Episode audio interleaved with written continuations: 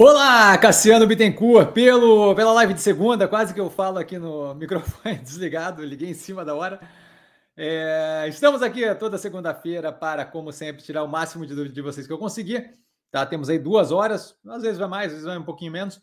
É, mas, em geral, a ideia é justamente que vocês postem as dúvidas de vocês ali no chat, tá? E eu vá justamente respondendo uma a uma, sempre na ordem de chegada das perguntas, então não adianta postar inúmeras vezes e tal, que não, não, não funciona. Tá? Eu vou justamente na ordem que elas ficam postadas ali. Tá? A gente tem tido aí é, um cenário político bem avançado, eu vi bem, bem agitado. Eu vi que o Carlão voltou e voltou todo, todo empolgadão, então ótimo. Sempre bom começar com um disclaimer: o que eu falo aqui nada mais é do que a minha opinião sobre investimento, a forma como eu invisto. Não é, de qualquer forma, moda em geral indicação de compra ou venda de qualquer ativo do mercado financeiro. É sempre bom também começar com uma apresentação, enquanto a galera vai chegando, fazendo pergunta. É, meu nome é Cassiano Bittencourt, sou formado em Economia pela Fundação Getúlio Vargas do Rio de Janeiro. Trabalhei um bom tempo em análise de crédito corporate pelo Itaú e unidades externas, então tudo que fugia da alçada do Itaú BBA e das unidades fora do país, do Itaú, é, então Uruguai, Chile, Argentina, Banco Itaú Europa, por aí vai.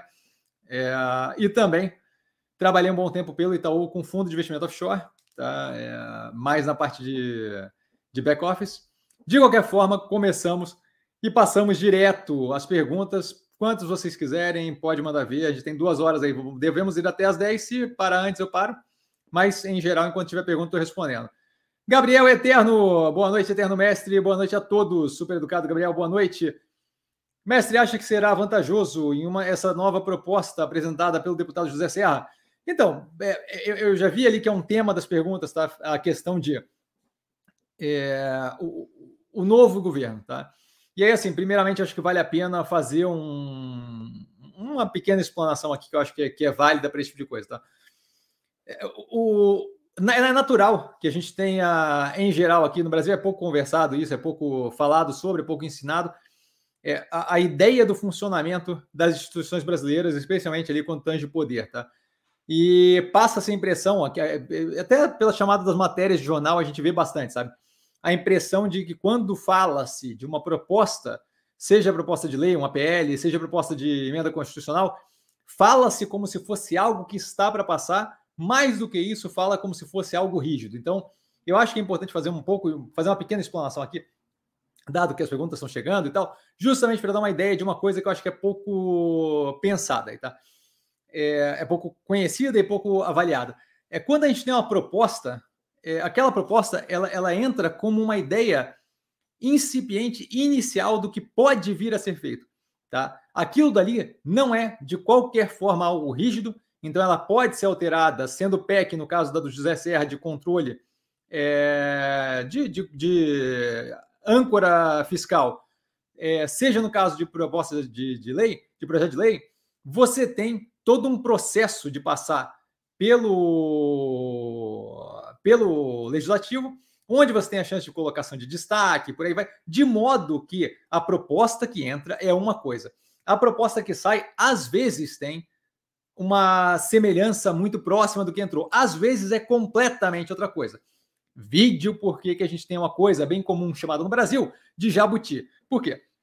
Porque muitas vezes propostas que entram é, de lei ou de emenda constitucional com um propósito, elas têm, através de negociação política, através de eu voto por você, mas me dá isso daqui, o meu quinhão e por aí vai. Esse processo político todo, em geral, leva o quê? A geração de novas questões ali dentro, no caso do Jabuti, sem qualquer vínculo com a proposta inicial. Certo? Qualquer vínculo, qualquer vínculo. Você tem uma proposta que fala é, de, de, auxílio ao SUS, da, da, da Casa do Chapéu, e aí ali no meio tem uma compra de caminhão para alguma outra operação e, e, e, ponto, entra junto e passa. Muito mais pelo processo de negociação política do que propriamente é, pela questão do, do vínculo com a proposta que foi colocada, ou do vínculo com a necessidade que está sendo discutida, ou qualquer coisa do gênero.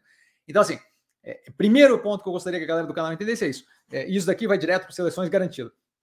A primeira coisa que eu gostaria que a galera do canal entendesse é o quê?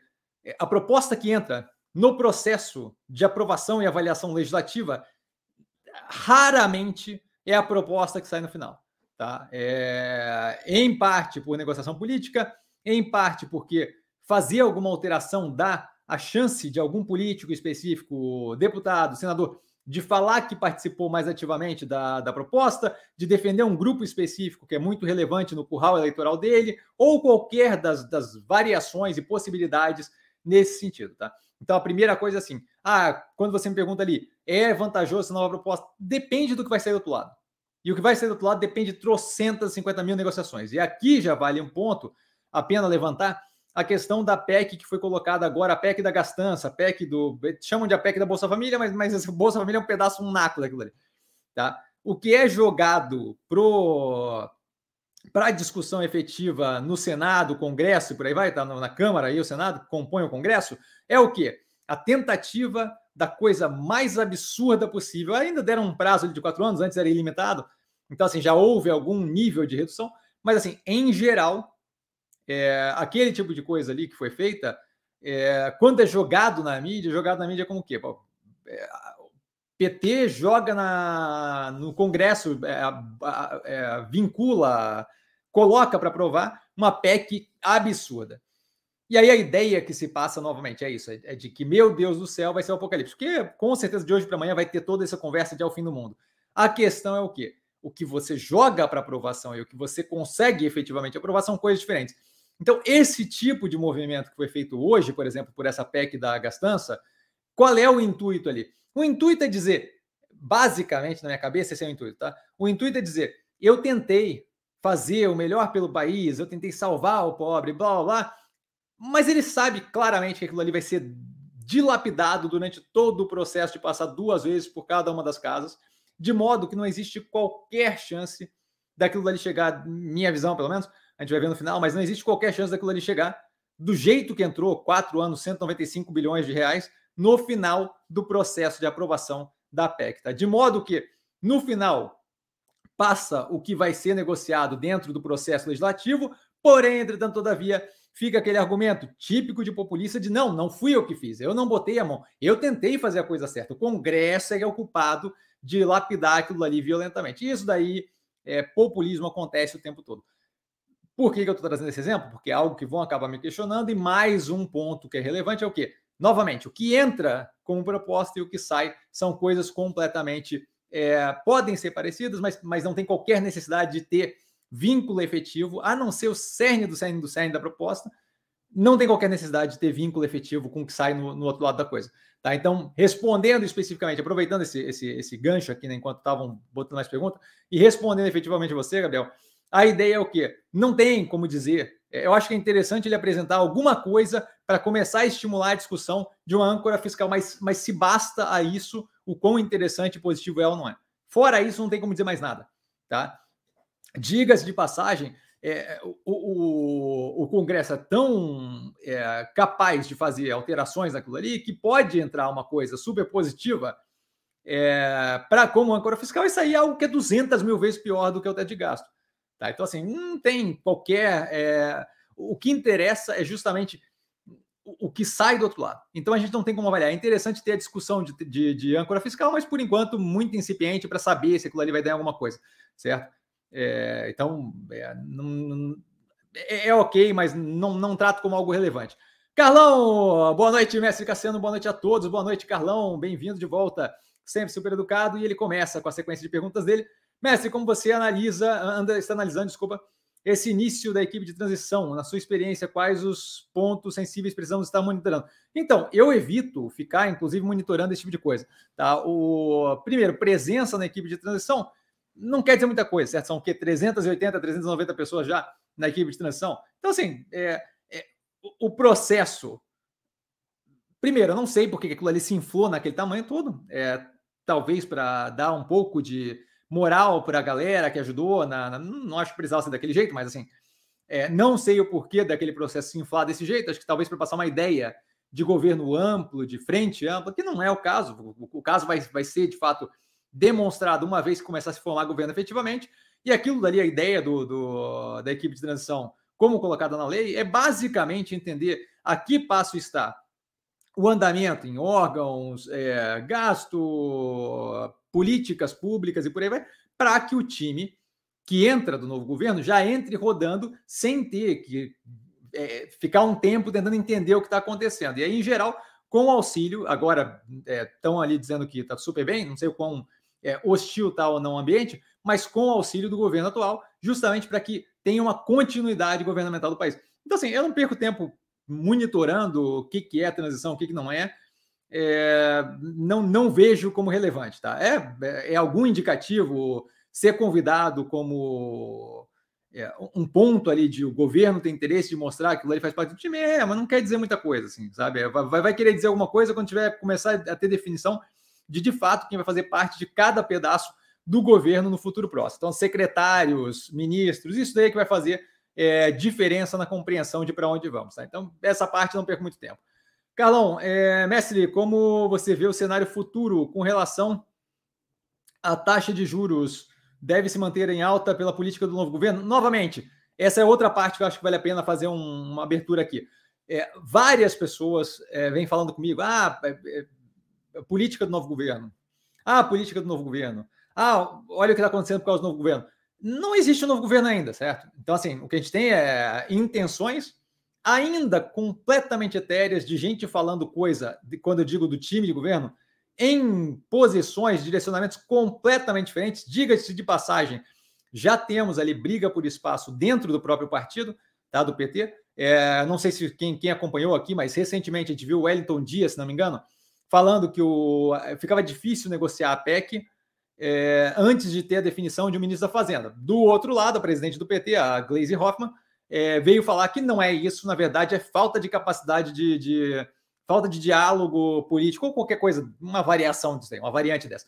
Mas basicamente um ali querendo é uma definição mais forte de quem é o braço da economia e o outro, a outra dizendo que não, que não tem que pressionar o Lula com isso e que as coisas são assim que vocês é que tem que tentar argumentar aí no Senado. Então assim, a gente já começa a ver dentro do próprio partido, mesmo no no núcleo duro, algum nível de discordância. Então, assim, não existe ainda política do novo governo. Tá? O que existe agora, e aí a galera equivocadissimamente, assim, gente com é, título com relação a CFP, CFA, não sei o que, título com relação a finanças, falando asneiras gigantescas, assim, gigantescas é, pegando a curva de juros e falando: olha, o que, que foi feito pelo governo, olha a curva de juros. Meu amigo, a curva de juros oscila agressivamente na ponta mais longa, dependendo do que acontece. Se você pega a curva de juros que estava um dia antes da eleição e você pega a curva de juros naquela, naquela boa vontade que teve na segunda e na terça-feira, se não me engano, no pós-eleitoral, você vai ver que a curva de juros estava para cima, estava para baixo, quer dizer, estava bem mais positiva. E aí na sequência estava super para cima. Por quê? Porque cada tomada de decisão e cada pensamento, e cada exploração de tema, e cada hum, balão de ensaio e notícia que sai, num período onde eu não tenho definido quem é ministro de nada, onde eu não tenho definido como é que vai ser a abertura e qual tamanho vai ser a abertura do espaço, do, do tamanho no, no, no, do furo do teto de gás. Quanto mais incerteza eu tenho, mais aquilo lá vai balançar no final. Tá? Então, assim, é, reforçando, não existe ainda uma política do novo governo existe algum nível de tendência é, de ser à esquerda. Mas é isso. Outro ponto, eu ter a política que eu gostaria de implementar no novo governo e eu conseguir efetivamente implementar isso depende de viabilização política do que eu quero fazer. Isso não é trivial e isso não funciona assim. Por enquanto, eles ainda não estão tendo que fazer grandes coisas. A gente vai começar a ver como é que isso funciona agora na PEC, certo?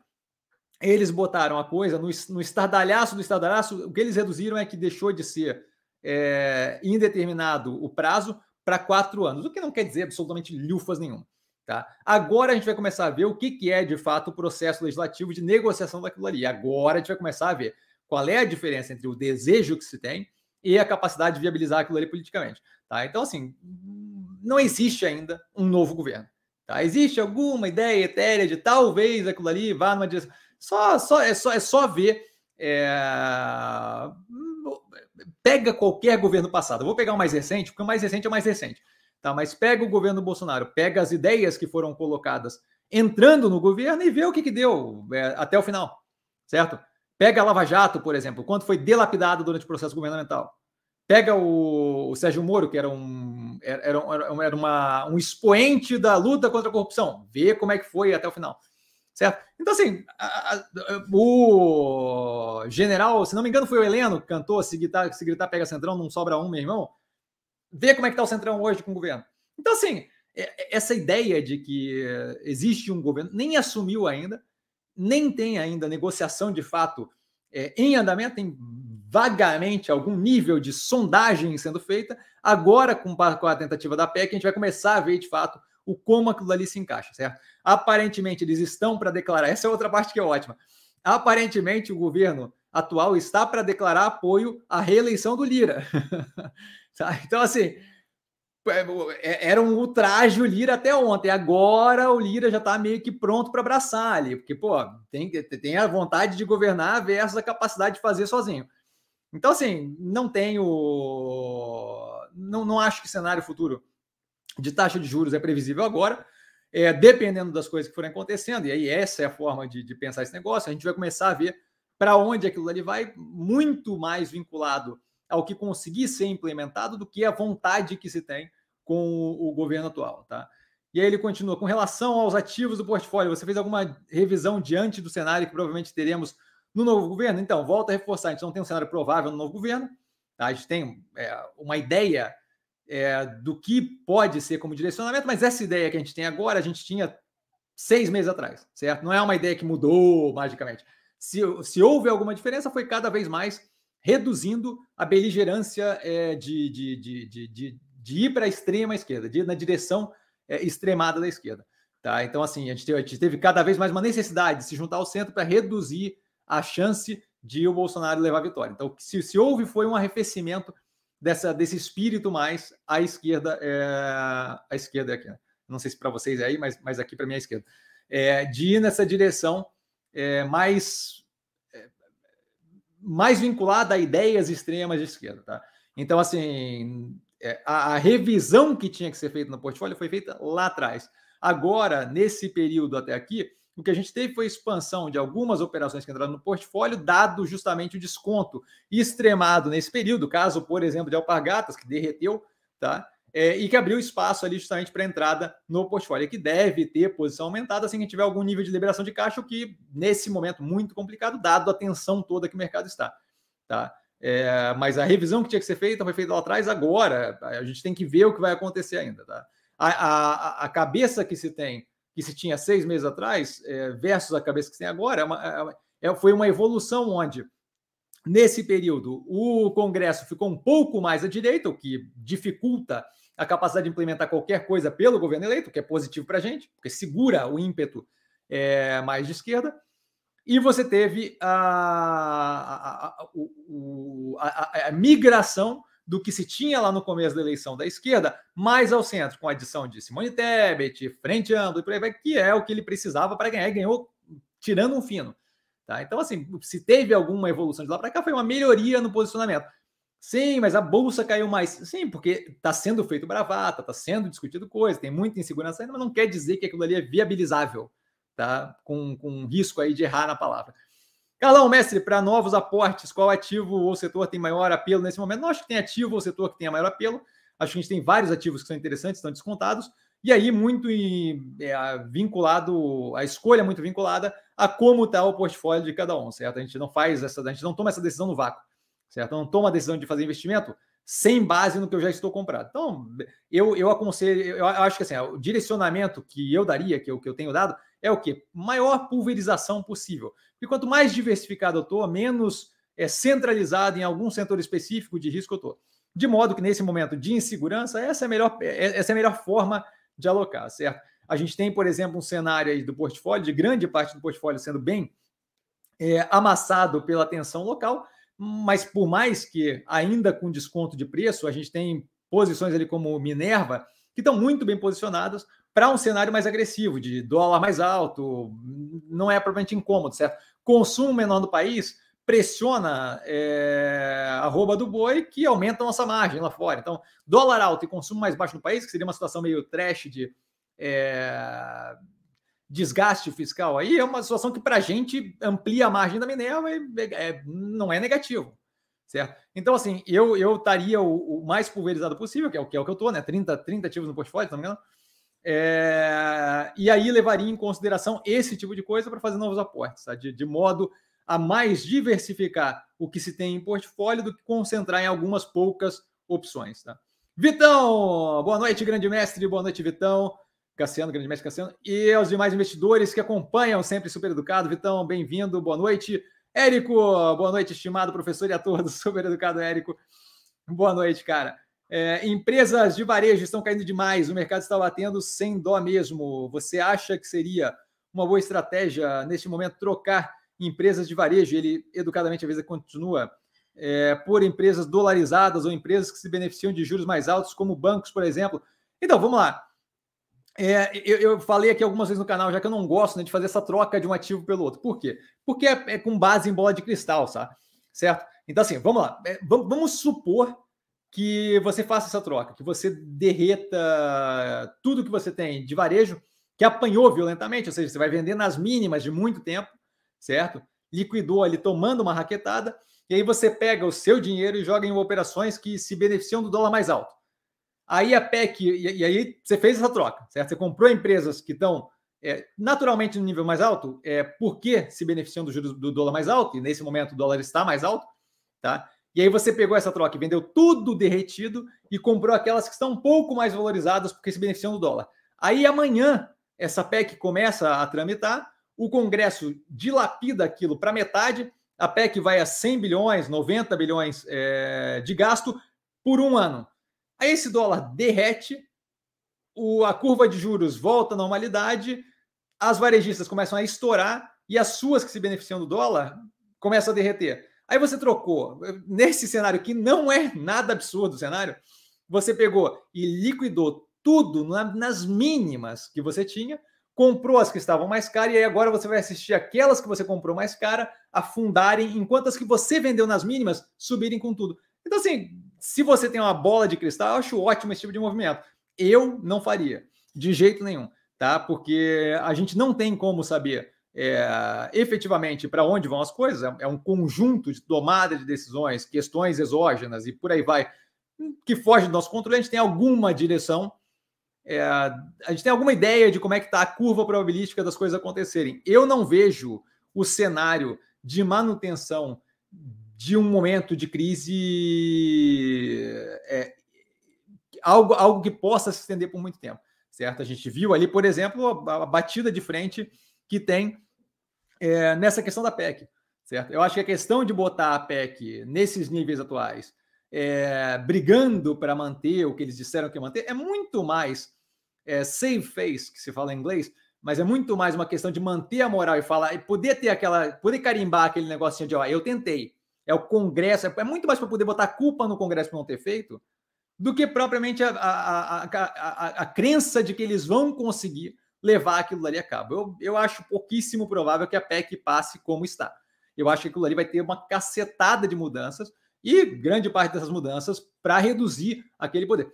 Outro ponto que tem que se levar em consideração não é nem só a questão de ah, o Congresso é responsável. Não é só o Congresso é responsável. O Congresso não só é, não tem interesse de passar uma PEC dessa, não é por responsabilidade, ah, Cassiano, você acha que o Congresso é responsável? Não é questão de Congresso responsável. É que quando eu dou aquele nível de poder para um governo, em quatro anos, tocar fogo em dinheiro e fazer um monte de bondade no cartão de crédito, que vai afundar o país no futuro, se passar daquele jeito. Mas fazer um monte de bondade no cartão de crédito com aquela aprovação toda, eu não consigo eleger ninguém de direita mais, certo?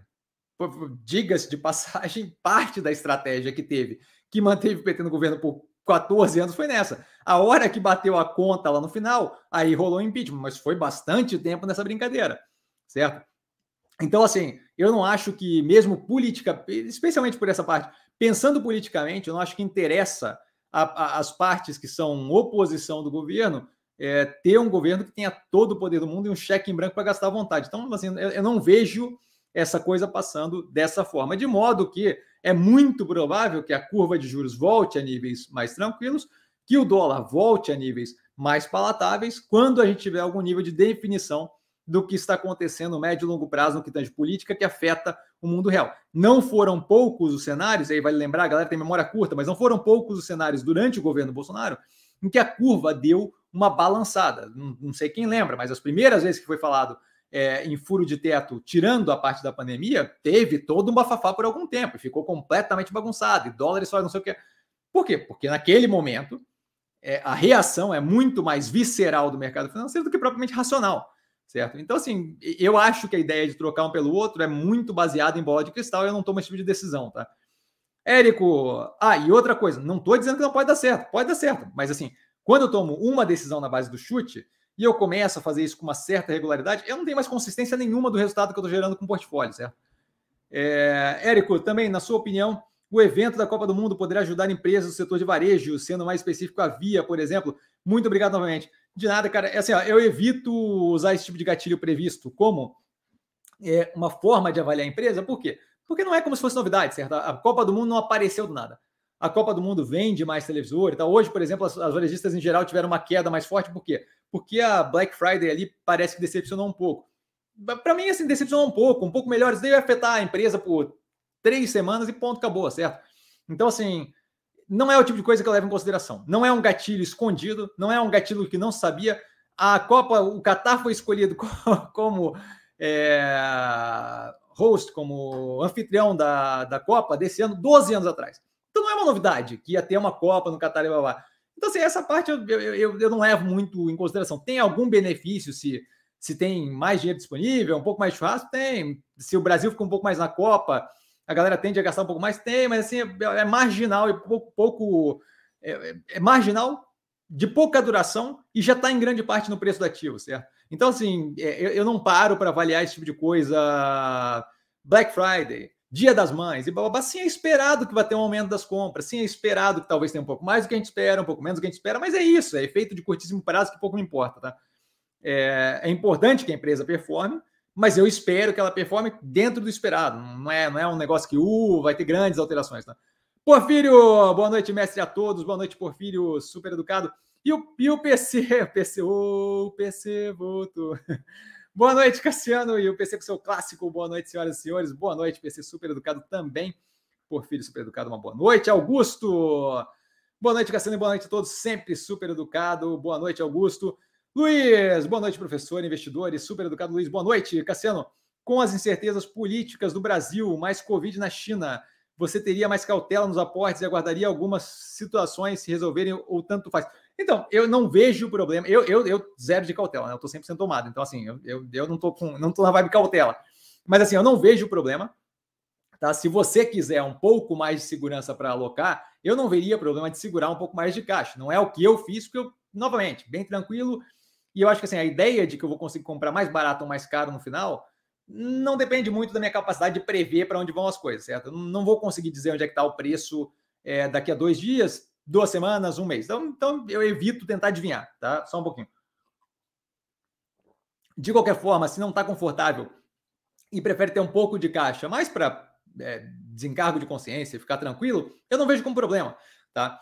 A situação, a incerteza política no Brasil eu, pelo menos, vejo isso, tá bastante. Assim. Eu vejo que a incerteza política no Brasil, como comentado ali no começo, ela vem muito mais. E aí não entendam mal a palavra.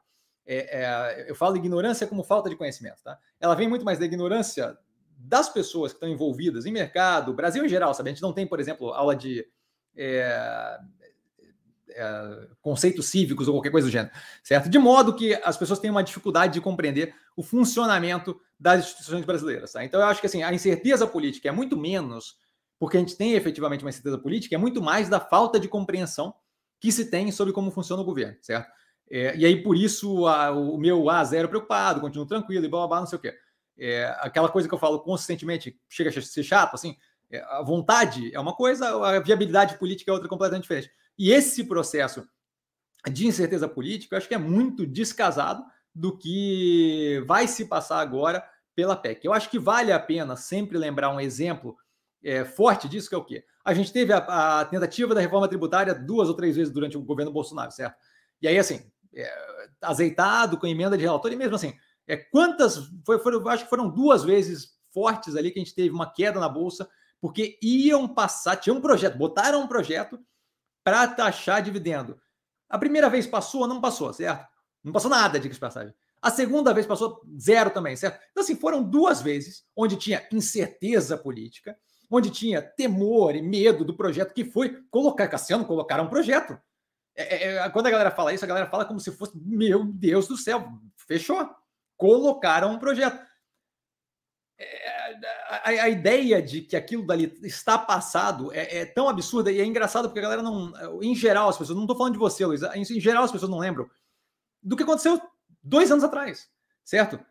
Tentaram passar essa coisa pouco tempo atrás. Reforma administrativa, cadê? Certo? Então, assim, não é uma coisa trivial de fazer. Tá? Então, incertezas políticas nesse momento, acho que é muito mais uma questão de falta de compreensão do funcionamento das instituições, das instituições brasileiras do que propriamente a questão é, do de efetivamente a gente está correndo grande risco e tal. Tá? Mas isso a gente vai ver com médio e longo prazo. Com relação ao Covid na China, a gente tem agora um novo desenvolvimento, não sei se vocês estão a par, mas a gente teve alguns. É... A gente teve um incêndio numa região do, de Xinjiang, que é a região Uyghur da, da, da, da China, e aí a galera não conseguiram salvar tantas pessoas por causa da.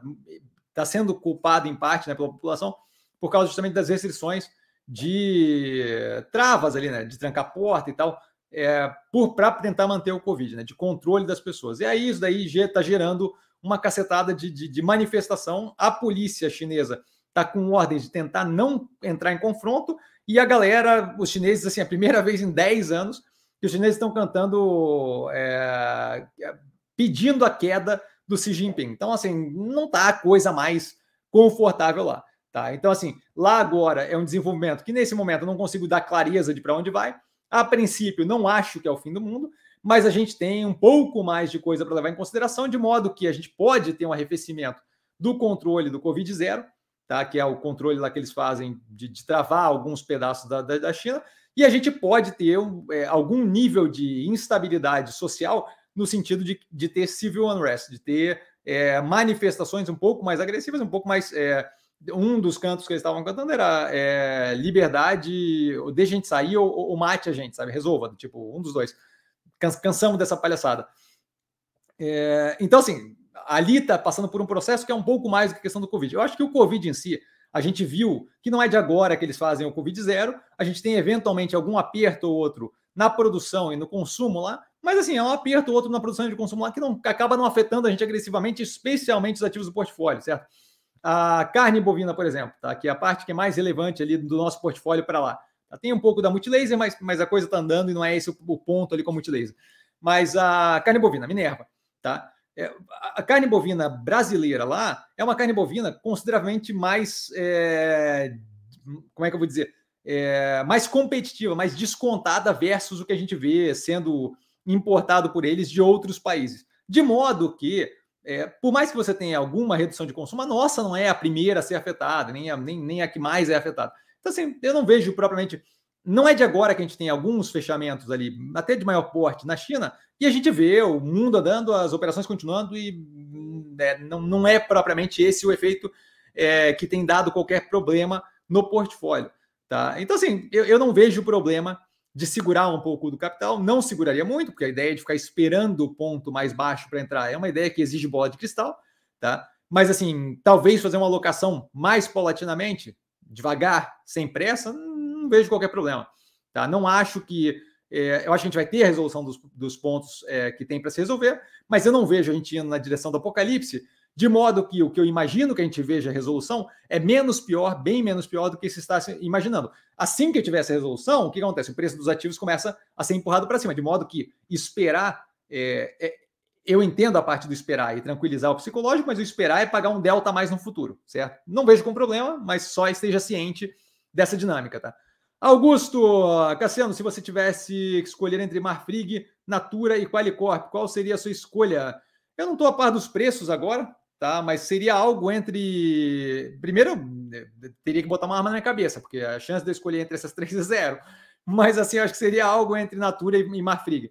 Tá? Qualicorp eu não tenho qualquer interesse a, a vibe do Lula aí para a COP 27 com o jatinho do empresário ali piora a situação para mim. Tá? É, então, assim, seria algo entre Natura e Mafrig. Teria que ter uma análise antes, especialmente para ver o quanto houve de derretimento do preço é, da Mafrig versus a situação que está nos Estados Unidos. Aí teria que avaliar a situação nos Estados Unidos mais, mais a fundo, porque é ali é que vai pegar é, pressão em margem, dificuldade é, para a operação. O fato dela estar tá comprando um pedaço, ter comprado um pedaço considerável da BRF, eu acho que é um tiro no pé violento, mas assim, seria, dado que as opções são terríveis ali para mim, seria algo entre Marfrig e Natura. A Natura muito mais olhando a capacidade dela de lidar com um endividamento um pouco mais alto e integrar as operações. Talvez Natura, talvez Natura seja um caso mais tranquilo. Tá análise no canal, mas eu lembro vagamente de como foi a análise, então não consigo te dizer. Tá? Mas esse tipo de escolha aí teria que ser uma, com uma arma na cabeça. Tá? É, Geraldo, boa noite, Cassiano, e a todos. Super educado Geraldo, boa noite. Em relação ao Haddad na economia, você acredita que serão ingênuos, dado, dada a queima de capital político, para fazer isso, ou só colocando o bode na sala para depois retirar? Então, honestamente, assim, agora a gente vai aqui, ó, a pergunta ali que você faz é bem de confabulação, tá? Então, não estou falando propriamente, é sempre bom lembrar isso nesses momentos assim, Estou falando opinião pessoal minha, não estou propriamente baseando em evidência empírica nenhuma, tá? Então, é, é, perguntou minha opinião, estamos falando sobre política, certo? Menos, mais etéreo, menos, menos certinho, só para deixar avisado. Eu acho que a vontade do Lula é gigantesca de premiar o Haddad de alguma forma, porque ele tem sido. Aí é o termo que vocês vão usar, pode ser qualquer um. Tá? Você pode chamar de fiel, eu chamo de sabujo, fantoche, mas cada um chama do jeito que quiser. Tá? Mas ele tem ajudado bastante ali, o, o é, carregando a bandeira. A quantidade de, de termos que vem na minha cabeça para descrever isso são gigantes, mas várias delas não posso falar aqui porque seria é, falta de educação. Mas assim, o, o, o fato dele ter carregado a bandeira e ter perdido eleição atrás de eleição para tudo que é cargo possível. Logo, logo ele deve estar concorrendo a vereador em algum lugar. Mas, assim, é, prefeito no primeiro turno para o Dória, presidente no segundo turno para o Bolsonaro, é, o favorito do governo do estado, São Paulo, tomou na cabeça mais uma vez. A terceira, na sequência. É impressionante a capacidade que tem de perder uma eleição atrás da outra. O, o qual é o. E diga de passagem, se não me engano, veio de. Foi, foi, foi queimado em primeiro turno é, com o Dória na Prefeitura de São Paulo, que fez um trabalho lixo, né? Então, assim, é, eu acho que é muito mais uma questão de tentar dar um prêmio é, para o Haddad e mostrar que, pô, eu, eu entendo essa parceria de, olha, Paulão opinando, falou que o nome é poste que se dá para Haddad. Então, assim, eu acho que é muito mais uma, uma questão de tentar premiar alguém que ao partido foi fiel, na vibe que eu considero sabogismo fantoche, mas assim, poste aqui no, no caso do Paulão, mas assim, que, que foi fiel, do que propriamente é, tentar um balão de ensaio. Eu acho que o que está tentando se fazer é emplacar ele, mas não está se conseguindo sem ter um custo muito grande. Eu, é, minha opinião, assim, seria muito positivo para o governo eleito, não, tenho qualquer tipo de apreço mais especial nem nada, mas seria muito positivo para eles dar um prêmio de consolação para ele, chanceler e mandar ele para o Itamaraty e tal, que, pô, aí é show de bola e tal. Vai, vai, vai, vai curtir o mundo, vai viajar, vai fazer o, conexão com quem você quiser. Mas sai, sai, sai da parte séria do governo. Do que dá a Fazenda, porque a Fazenda vai ter. Eu não acho que ele geraria uma convulsão é, no, na economia brasileira, mas eu acho que ele, ele geraria um desconforto considerável que ia levar um tempo para passar. Tá? E especialmente dependendo de quem vier com ele, o Perciarida, muito sagaz, já falou: não, não, não, não, não, não, não me inclua fora dessa que eu não vou participar como bode expiatório para garantir que você consiga emplacar o cara. Porque a impressão que me passa é essa, porque fica muito claro pro Haddad que é prêmio de consolação se ele for mandado para alguma coisa no Itamaraty, você entende? E aí, se ele for mandado para algo que de fato tem poder, a Fazenda, e bababá, até o planejamento seria menos incômodo.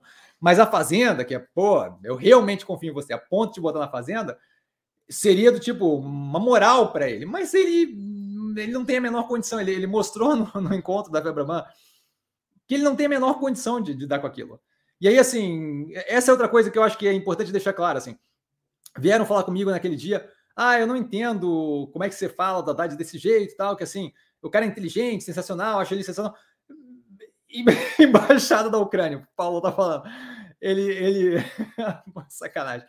Ele é incrível, ele é inteligente, ele é sensacional. Eu entendo perfeitamente, mas assim, ó, é, eu não tenho nenhum problema com quem acha ele incrível, inteligente, sensacional. A minha questão é assim, ó, a pessoa pode ser incrível, inteligente, sensacional, o que você quiser.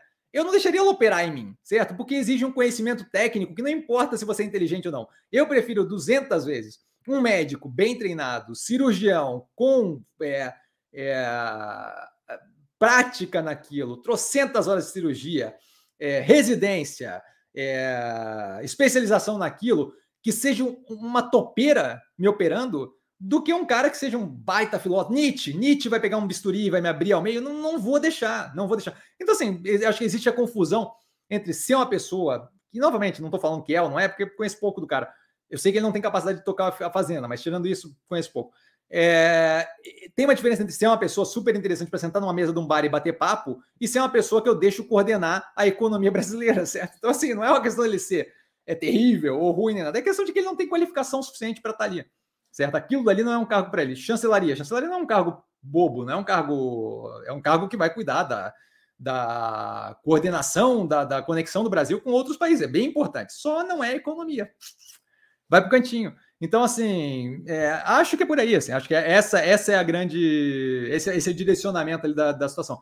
Então, acho que ele, o Lula tem muita vontade de dar esse prêmio para ele, mas, mas vai ser um custo, um capital político queimado violento. E aí a gente vai ver o que vai acontecer. Eu não tenho a menor ideia de se vai tentar levar até o final ou de se vai conversar com a Haddad e falar: olha, eu tentei você viu o efeito que dá. Você deu uma conversinha é, e a Bolsa de Valores despencou. A Bolsa de Valores deu um sinal bem claro. A gente não quer você aqui, dólar estourando e por aí vai, certo? Johnny, boa noite, querido professor e colega super educado. Cheguei! Boa noite, Johnny. Geraldo, novamente, algum setor que não está na carteira, que está de olho, com certeza. Eu comentei, inclusive, na análise. o Paulão está empolgado aqui. Secretaria para Aspone, Secretaria para Assuntos Aleatórios aqui. É o Haddad. É, Geraldo. Então, é, setor que não que tá, que tá, que eu estou de olho não está na carteira a gente tem ali, tinha pelo menos, né?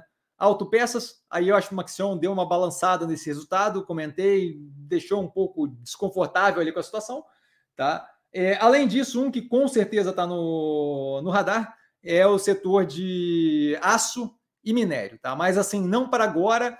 Foi comentado em análise de Uzi Minas, Gerdau, agora recentemente feita, a própria Vale do Rio Doce, que a gente fez esse Vale, né? não é mais Vale do Rio Doce, mas a Vale do que a gente fez, a Vale que a gente fez nesse, nesse trimestre, todas as três me chamam a atenção do quê? As operações rodam super bem, só as operações têm um comparativo forte e a gente ainda tem um cenário que eu acho que ainda tem algum arrefecimento do minério para ter, tá? É, uma vez estabilizado, e aí aquilo ali acaba afetando tanto Gerdau quanto as mineradoras, por quê?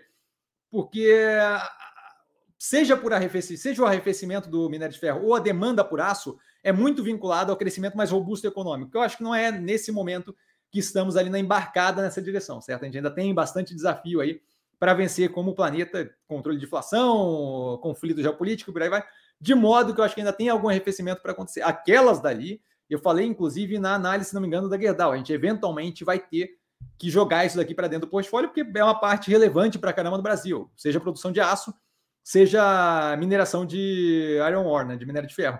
Então, esse setor eu acho que é um dos que está mais focado ali para entrar. Educação não era um que me chamava atenção, acabou entrando o Cogna, então por que a operação está interessante, mas não é por causa do setor.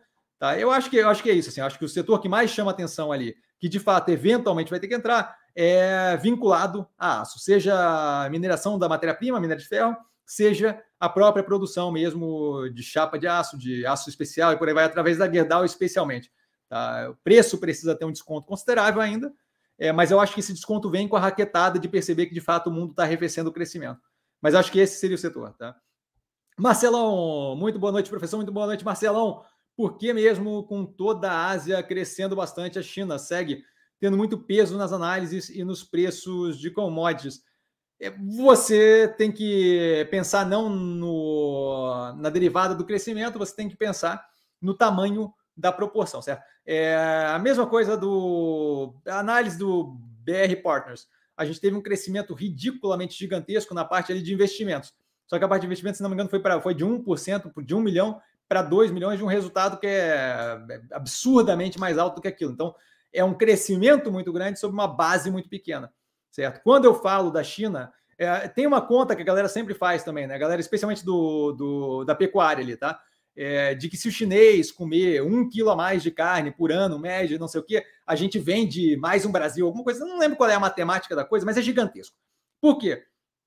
Porque você tem um, um país com uma cacetada de gente, tá? É, ainda é o mais populoso, tá para ser passado, se não me engano, no ano que vem pela Índia, mas ainda é o mais populoso do planeta, de modo que quando eu aumento pouco percentual ali, a diferença que faz é ridícula, é absurda. Certo? Então, eu, eu qualquer movimento é, de desejo de consumo, é, de conduta social, de investimento público que é feito num país com aquela proporção, por mais que pequeno, faz uma baita de uma diferença, certo? E aí é, entra justamente na questão da commodity que você falou. Se eu tenho um pouco mais de demanda, pouco mais de demanda, tá? De uma população daquele tamanho, por carne bovina, por soja, por milho, acabou, certo? Faz um efeito violento na demanda global, porque eles são um pedaço muito relevante da demanda global.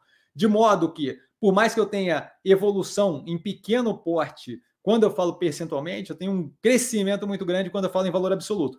E aí, quando eu estou falando é, o comparativo ali de mercado de commodity, por exemplo, o valor absoluto da demanda faz muita diferença. Certo? Se, eu, se, eu, se, eu, se eu tenho um mercado, e aí eu não lembro, não sei qual é o número, tá? Mas assim, se eu tenho mercado de soja de 100 mil toneladas, só, só para chutar um número, 100 toneladas, vamos, só para chutar um número bem facinho, de 100 toneladas, se eu tenho um aumento de 1% da metade dessa demanda, é uma baita de uma raquetada, muito maior do que se eu tenho um aumento de 30% de 0,1% do, do tamanho do mercado, certo? Então é por isso que se segue muito peso é, a China ali. Eu costumo levar em consideração, obviamente, é, não acho que é do jeito que a galera leva. Assim, acho que o mercado em geral leva como apocalíptico. Toda vez que tem qualquer coisa que acontece na China, é como se o mundo fosse parar. E não é bem assim. É, eu, a parte que eu vi que não é bem assim é justamente com o mercado de carne. Tá? É, durante todo o processo do investimento da Minerva, vários períodos, você vê, é, não foram, foram inúmeros períodos, certo? Atravou a exportação da, da China, porque tinha caso de, de encefalopatia espongiforme bovina, o vaca louca. Tá? É, lá na casa do chapéu é por velhice do gado e babá. E aí é o desespero do mundo. E a China para de comprar por um tempo. Todas as coisas que sim afetam a produção, afetam o negócio, mas assim, nunca é de fato esse peso todo. Logo retoma, certo? Nunca é de fato esse peso todo que a galera coloca naquele primeiro momento de correria desesperada, é, reação visceral da coisa, certo? É, então, assim, eu entendo que de fato tendências de longo prazo chinesas fazem muita diferença no resultado do planeta como um todo, é, especialmente a precificação de commodities, vai, porque é uma base muito grande.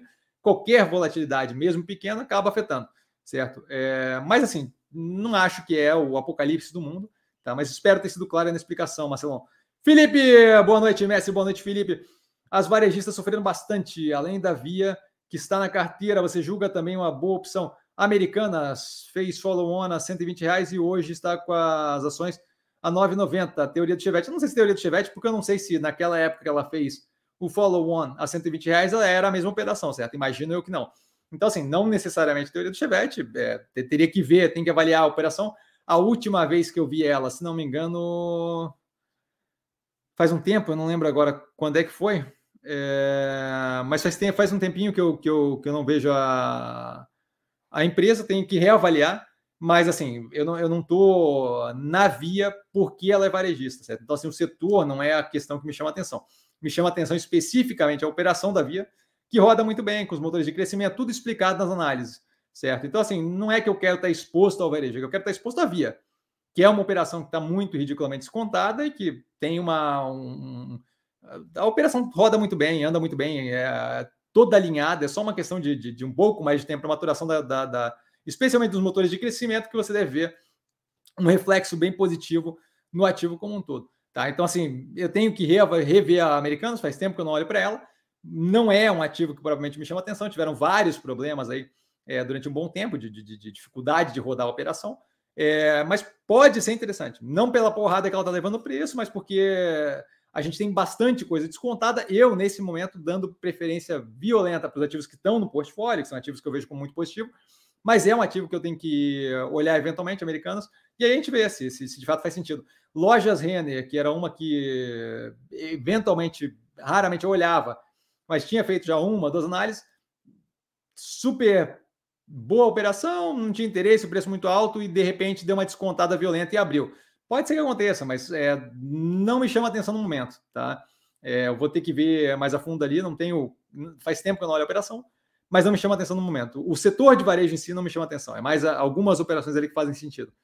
Guilherme, boa noite, Cassiano e amigos investidores. Boa noite, Guilherme, super educado. Uma ótima live a todos, super, super educado. Quero uma boa noite para você, obrigado. Gustavo, boa noite, Cassiano e amigos do chat. Boa noite, Gustavo, super educado também. Birran, Acredito que o Congresso se venderá a lá mensalão para o PT, como no passado, facilitando assim. Desculpa, acredita que o Congresso se venderá a lá mensalão para o PT, como no passado, facilitando assim a vida do Lula? Assim, é, isso daí não é bem acreditar, certo? Todo governo, numa democracia de coalizão, só um golinho. Todo governo numa democracia de coalizão, onde você tem é, a, a, complexidade ali do, a complexidade dos, dos, dos, inúmeros partidos políticos e você tem que compor com aquela quantidade de partido político, você vai ter que ter algum jeito de interessar eles é, em votar com você. Às vezes é programático, no Brasil raramente, muito raramente é programático.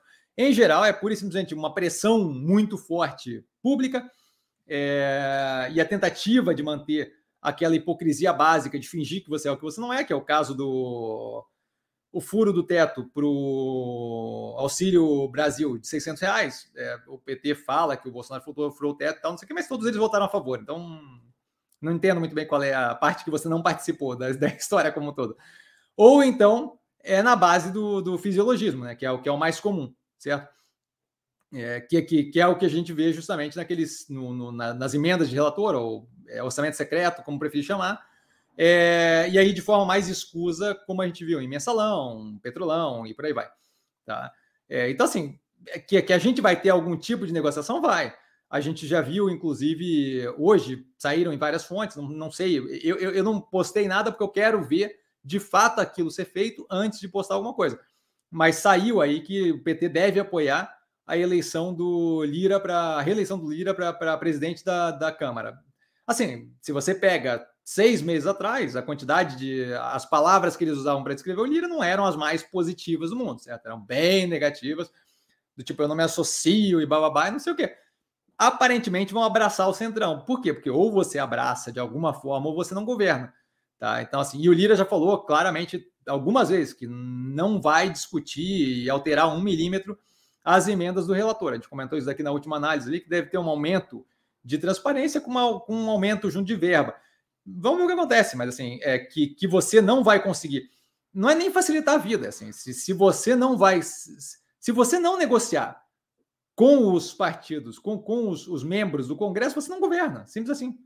Você não governa. Negociando, às vezes, é difícil, certo? Então, assim, é, tirando coisas gritantes, e aí volto a reforçar o exemplo do governo mais, mais recente a questão de colocar, de, de legalizar a arma, teve que ter sido feita tudo por decreto, porque é gritante demais, o Congresso não ia passar de jeito nenhum.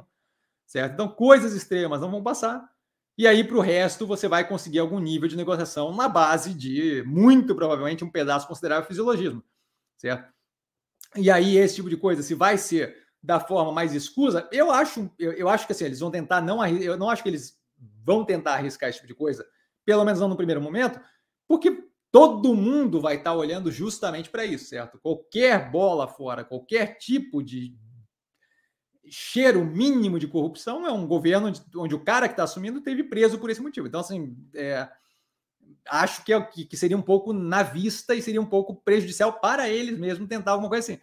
Mas que vai ter algum tipo de negociação e, e, e claramente não da forma mais republicana do mundo, vai, porque não, é, é, é. você, você divide o poder ali não é o, brasileiro ele tende a achar que o presidente é o imperador do Brasil, mas não é assim que funciona. É só ver a dificuldade que o Bolsonaro teve para aproveitar para aprovar grandes partes das coisas que ele queria. Ele entrou com a ideia de que ia aprovar a reforma da, tributária, administrativa, não, não, teve. Ah, vou liberar arma só na base do decreto. E aí o decreto é, é você revoga na canetada agora sem problema nenhum. Então assim, é, é com certeza vai ter algum nível de negociação ali. O que, o qual o nível vai ser, a gente vai ver à medida que passa o tempo. Gabriel, boa noite, Cassiano. Boa noite, Gabriel. Cassiano, o varejo é cíclico?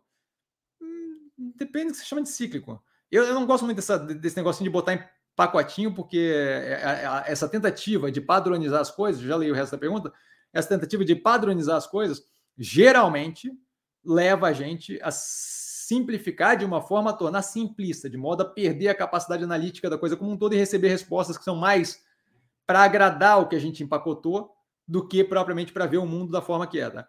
Aí ele continua: empresas como Mobile, Via e Multilaser, se sobreviverem ao momento, devem se beneficiar com a retomada da confiança e consumo É, é um investimento com um prazo mais longo?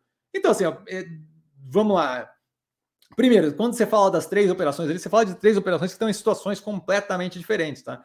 É, Para ter uma ideia, por exemplo, a Via é uma das é, é uma cliente da Multilaser, certo? É, em algumas coisas ali. É, não sei se a Via especificamente, mas aquele tipo de operação, porque eles não liberam, eles não divulgam esse tipo de coisa, mas aquele tipo de operação é justamente um, um dos clientes da Multilaser. Então, assim, primeiro, estão em é, locais diferentes da cadeia de, de, de, produção e distribuição, tá? É, a Multilaser, por exemplo, ela não é propriamente varejista, ela fabrica grande parte das coisas que ela vende, certo? É, então, novamente, é outra parte do coisa, não é propriamente varejo. A Mobile lida com móvel. Móvel é uma coisa extremamente específica e que tem toda uma questão é, mercadológica que não é propriamente a mesma coisa que televisor e celular. Então, assim, volta a reforçar, não dá para botar tudo num pacotinho.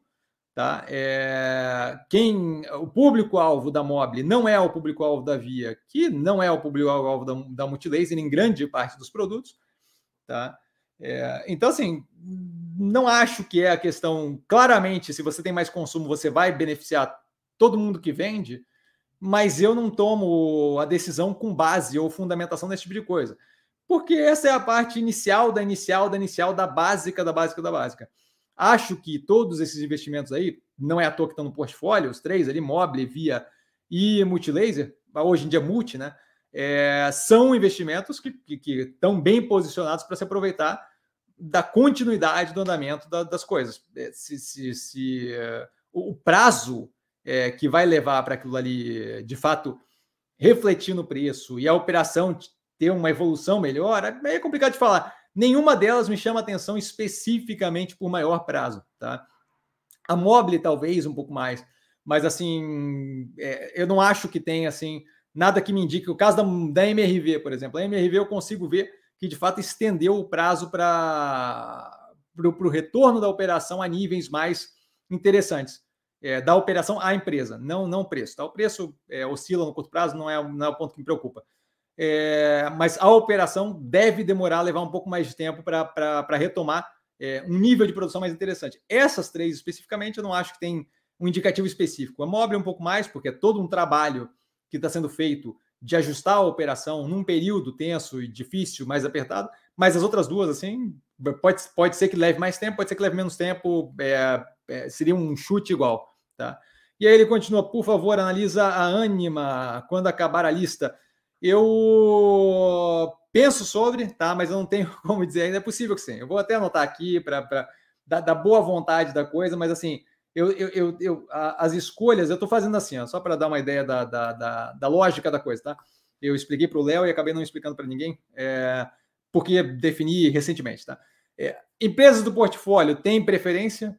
Na sequência, eu devo revisitar as que eu acho mais interessantes que a gente analisou recentemente, por quê? Porque eu consigo queimar uma cacetada na base do acompanhamento de tese, e aí eu vou começar a analisar empresas que eu nunca peguei ou empresas que eu analisei faz muito tempo. Aí o caso da Anima se encaixa nisso.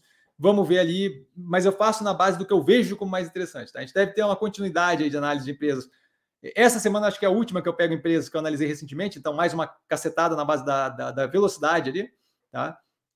É, e aí eu devo começar a pegar justamente empresas que fogem do portfólio, que nunca analisei, que analisei faz muito tempo, e aí fazer a coisa de um jeito um pouco mais com calma. Porque quando eu pego uma empresa dessa nova, se você pega os vídeos das empresas que são analisadas pela primeira vez, você vê que é um negócio mais aprofundado, que me exige mais, e aí, de fato, assim, desgasta um pouco mais, de modo que eu não consigo fazer na mesma quantidade que quando eu faço esses acompanhamentos, como essa semana, esse final de semana, por exemplo, tá? Mas anotei aqui, vamos ver, tá? Peter, boa noite, boa noite, Peter. Por favor, não esquecer da Prine. É, novamente, vamos, veremos, tá? Não é uma operação que provavelmente me chama atenção, mas vamos ver. Eventualmente, falta ativo para analisar, a gente falta ativo na probabilidade, no sentido de não tem nada que chame muita atenção, a gente vê. Marcelão, por favor, professor. Eita. Professor, os primeiros dados da Black Friday não preocupam para as teses de varejo? Não preocupam porque não é algo que eu levo em consideração. Pode ser um pouco pior, um pouco melhor. Todo ano tem um pouco mais de atenção na Copa do Mundo. É sempre a mesma coisa, sabe? Assim, quando você passa um tempo, quando você passa tempo suficiente na bolsa, Marcelão, você vê que é sempre a mesma coisa. A galera faz um bafafá em cima de uma coisa, e aí naquele momento parece que é a pior coisa do mundo, ou é a melhor coisa do mundo, e aí daqui a pouco já não interessa mais. Quem lembra da Evergrande? Quem lembra da firma de construção civil chinesa que ia explodir o planeta, implodir o planeta, matar o planeta, acabar com o planeta. Quem lembra dela? Porque era a coisa mais relevante do planeta alguns meses atrás. Era tudo que importava. Ia acabar com o mundo, era aquilo que ia acabar com o mundo. Ninguém mais lembra da existência da, da jossa da empresa. Certo? Então, assim, que, que dirá Black Friday? Agora a notícia, a galera usa para gerar é, burburinho em vídeo, para conseguir like, usa para gerar burburinho em notícia para conseguir clique, mas é basicamente isso. Não, não, acho que não foi não foi apocalíptico, foi um pouco pior do que o esperado, mas novamente, o esperado é baliza de quê? Não é baliza de lufas. Então eu não vejo nenhuma relevância, tá? Carlão, mestre, como você vê o ativo Lojas Quero Quero? Tá no canal, não é um setor que me chama atenção, o varejo é, de construção civil. Tá? Eu tenho que reavaliar, faz tempo que eu não vejo, acho que eu olhei a última vez na análise do IPO. Tá? É, o ativo. Assim, ó, o vínculo com varejo de construção civil, nesse momento, construção civil já é um, já é um, um, um setor ali que, que, que, você tem que olhar com uma escolha um pouco mais aguçada, porque é um setor que passa por um pouco de pressionamento com um pouco mais de juros. Ela pode vir a se aproveitar de é, ao invés da pessoa trocar de apartamento, fazer alguma reforma ou outra, mas assim, é uma operação de varejo, só está vinculada ao setor de construção, sabe? Então, assim, é, a dinâmica não é algo que me chama atenção. Eu, eu, tenho que revisitar a operação, tá? Mas, assim, não é um ativo que, que, eu, que eu penso assim, tipo, ah, gostaria de analisar porque é, pode ser algo interessante, mas hum, acho que é ok, mas é basicamente aquilo. É, eles vão continuar crescendo mais, é varejo eles vão continuar crescendo mais e o jogo da história é esse: crescer mais e depender das condições econômicas no momento. Uma ou outra coisa que afeta melhor ou pior o setor, ah, mais estímulo para reforma, menos estímulo para compra, mas assim, não, não é algo que, que faz meu olho brilhar nem nada. Augusto Cassiano, com as taxas de juros altas, qual varejista do portfólio você acredita que irá mostrar melhores balanços? Eu não chuto balanço porque não tem como saber, tá? É, se tivesse como saber, a galera, se tivesse como saber, a, a, própria gestão das empresas daria um guidance que acertaria mais ou menos. Tá? As empresas que têm todos os números não conseguem dar o guidance da própria operação. Então, assim, diga de passagem, um ótimo exemplo é o Banco do Brasil, que tem como ter uma boa previsibilidade, porque é um banco, sabe? Então, assim, não tem um, absurdo de coisa que possa dar errado para você não ter uma previsibilidade. Eles estão revendo o guidance para cima há dois trimestres e revendo o guidance para cima, no sentido de que o lucro mais baixo que eles esperam agora é mais alto do que o mais alto que eles esperavam na última. E aí, na última vez, foi a mesma coisa. Então, assim, se a empresa que tem a informação toda não consegue prever, quem sou eu para conseguir prever? Por isso que eu não presto atenção em ah, a, a, expectativa do mercado com relação ao EBITDA da empresa. Meu amigo, se a empresa não consegue dizer e ela tem todos os dados, que quem do mercado vai conseguir dizer? Então, assim, esse tipo de coisa eu não perco tempo, tá? É, não gasto tempo, é, não, não, não, não, realmente não perco tempo com isso. Tá? O que a gente vê é o quê? É que, mesmo com juros mais altos, a gente tem visto aí operações como, especialmente as que têm experiência na parte financeira, tá? como Guararapes, através da Midway, e como a Via, através do Bank, manterem níveis de inadimplência animalmente muito baixos, tá? Porque são operações que rodam financeira, sabem como é que é o cliente, sabem lidar com aquilo há bastante tempo. Então, e, e a loja Renner, se não me engano, tomou um susto. Por quê? Porque começou esse processo agora e não é oba-oba lidar com, com financiamento de venda de clientes, certo? Com a parte financeira. Então, assim, é, essa parte, para mim, assim, acho que deixa bem tranquilo e é, é um ponto que talvez interessante de, de pensar sobre quando a gente pensa varejista tá? Mas assim, querer dizer melhor balanço, até porque eu, eu entendo que você está falando mais no sentido de resultado, mas o balanço, efetivamente, a gente mal para para olhar, certo?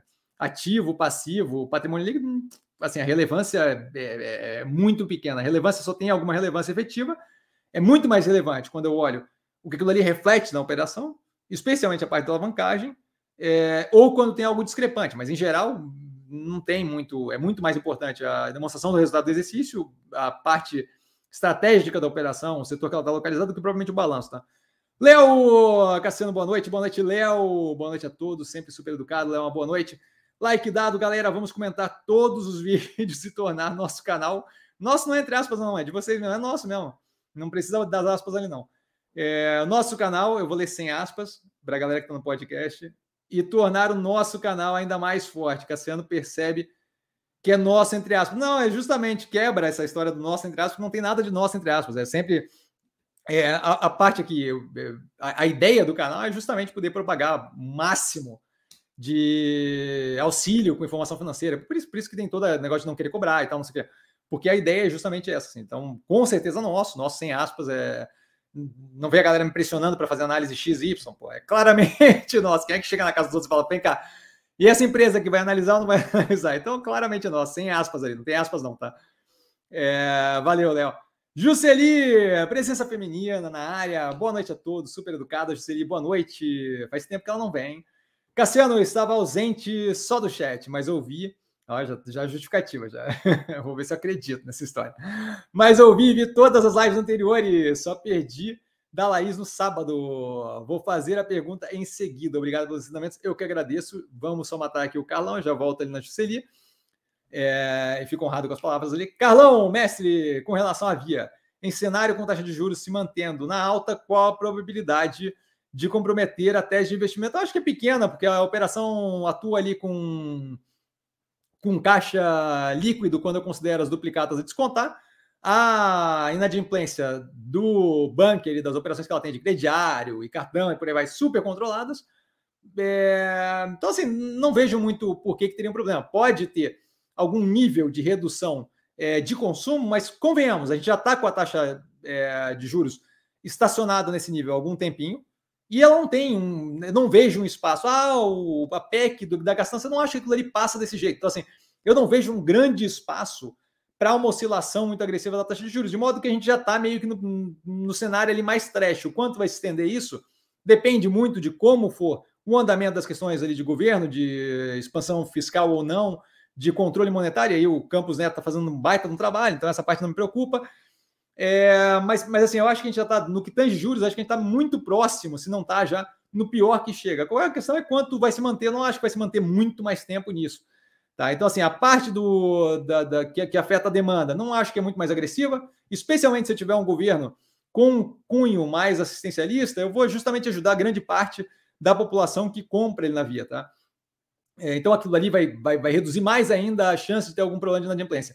A inadimplência, por saber fazer a operação deles, tanto o crediário e por aí vai, é muito controlada. A operação roda caixa líquido com as duplicatas contadas, as duplicatas são algo que a gente pode confiar. Vide justamente o que eu acabei de comentar, porque as duplicatas vêm justamente daquelas operações que estão com a inadimplência controlada, então não é algo que eu possa, que eu precise me preocupar, tá?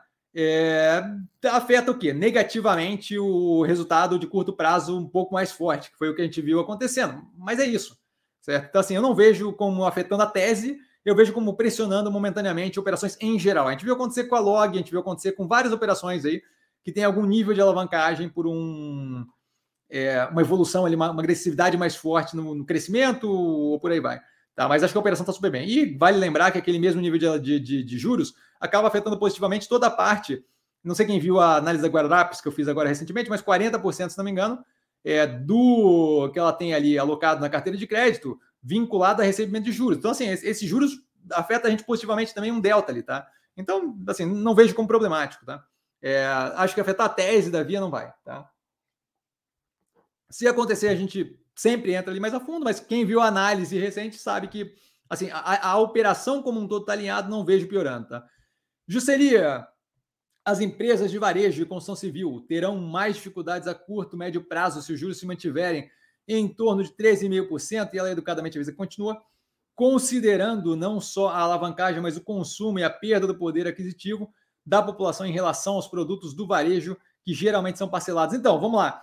Acho que ajuda bastante ali o que eu acabei de comentar com relação à Via, certo? Então, assim, tanto Via quanto Guararapes não são todas as operações que têm esse jeito, tá? Mas quando a gente vê Via, Guararapes é, e por aí vai, a gente claramente vê uma capacidade de operações que tem um histórico de trabalho com crediário, com cartão de crédito, de conseguir manter aquilo ali, mesmo às vezes quando escapa. No caso da Guararapes, a gente vê um período que atingiu 25%, se não me engano, é, de inadimplência quando trata de, de, de, empréstimo pessoal.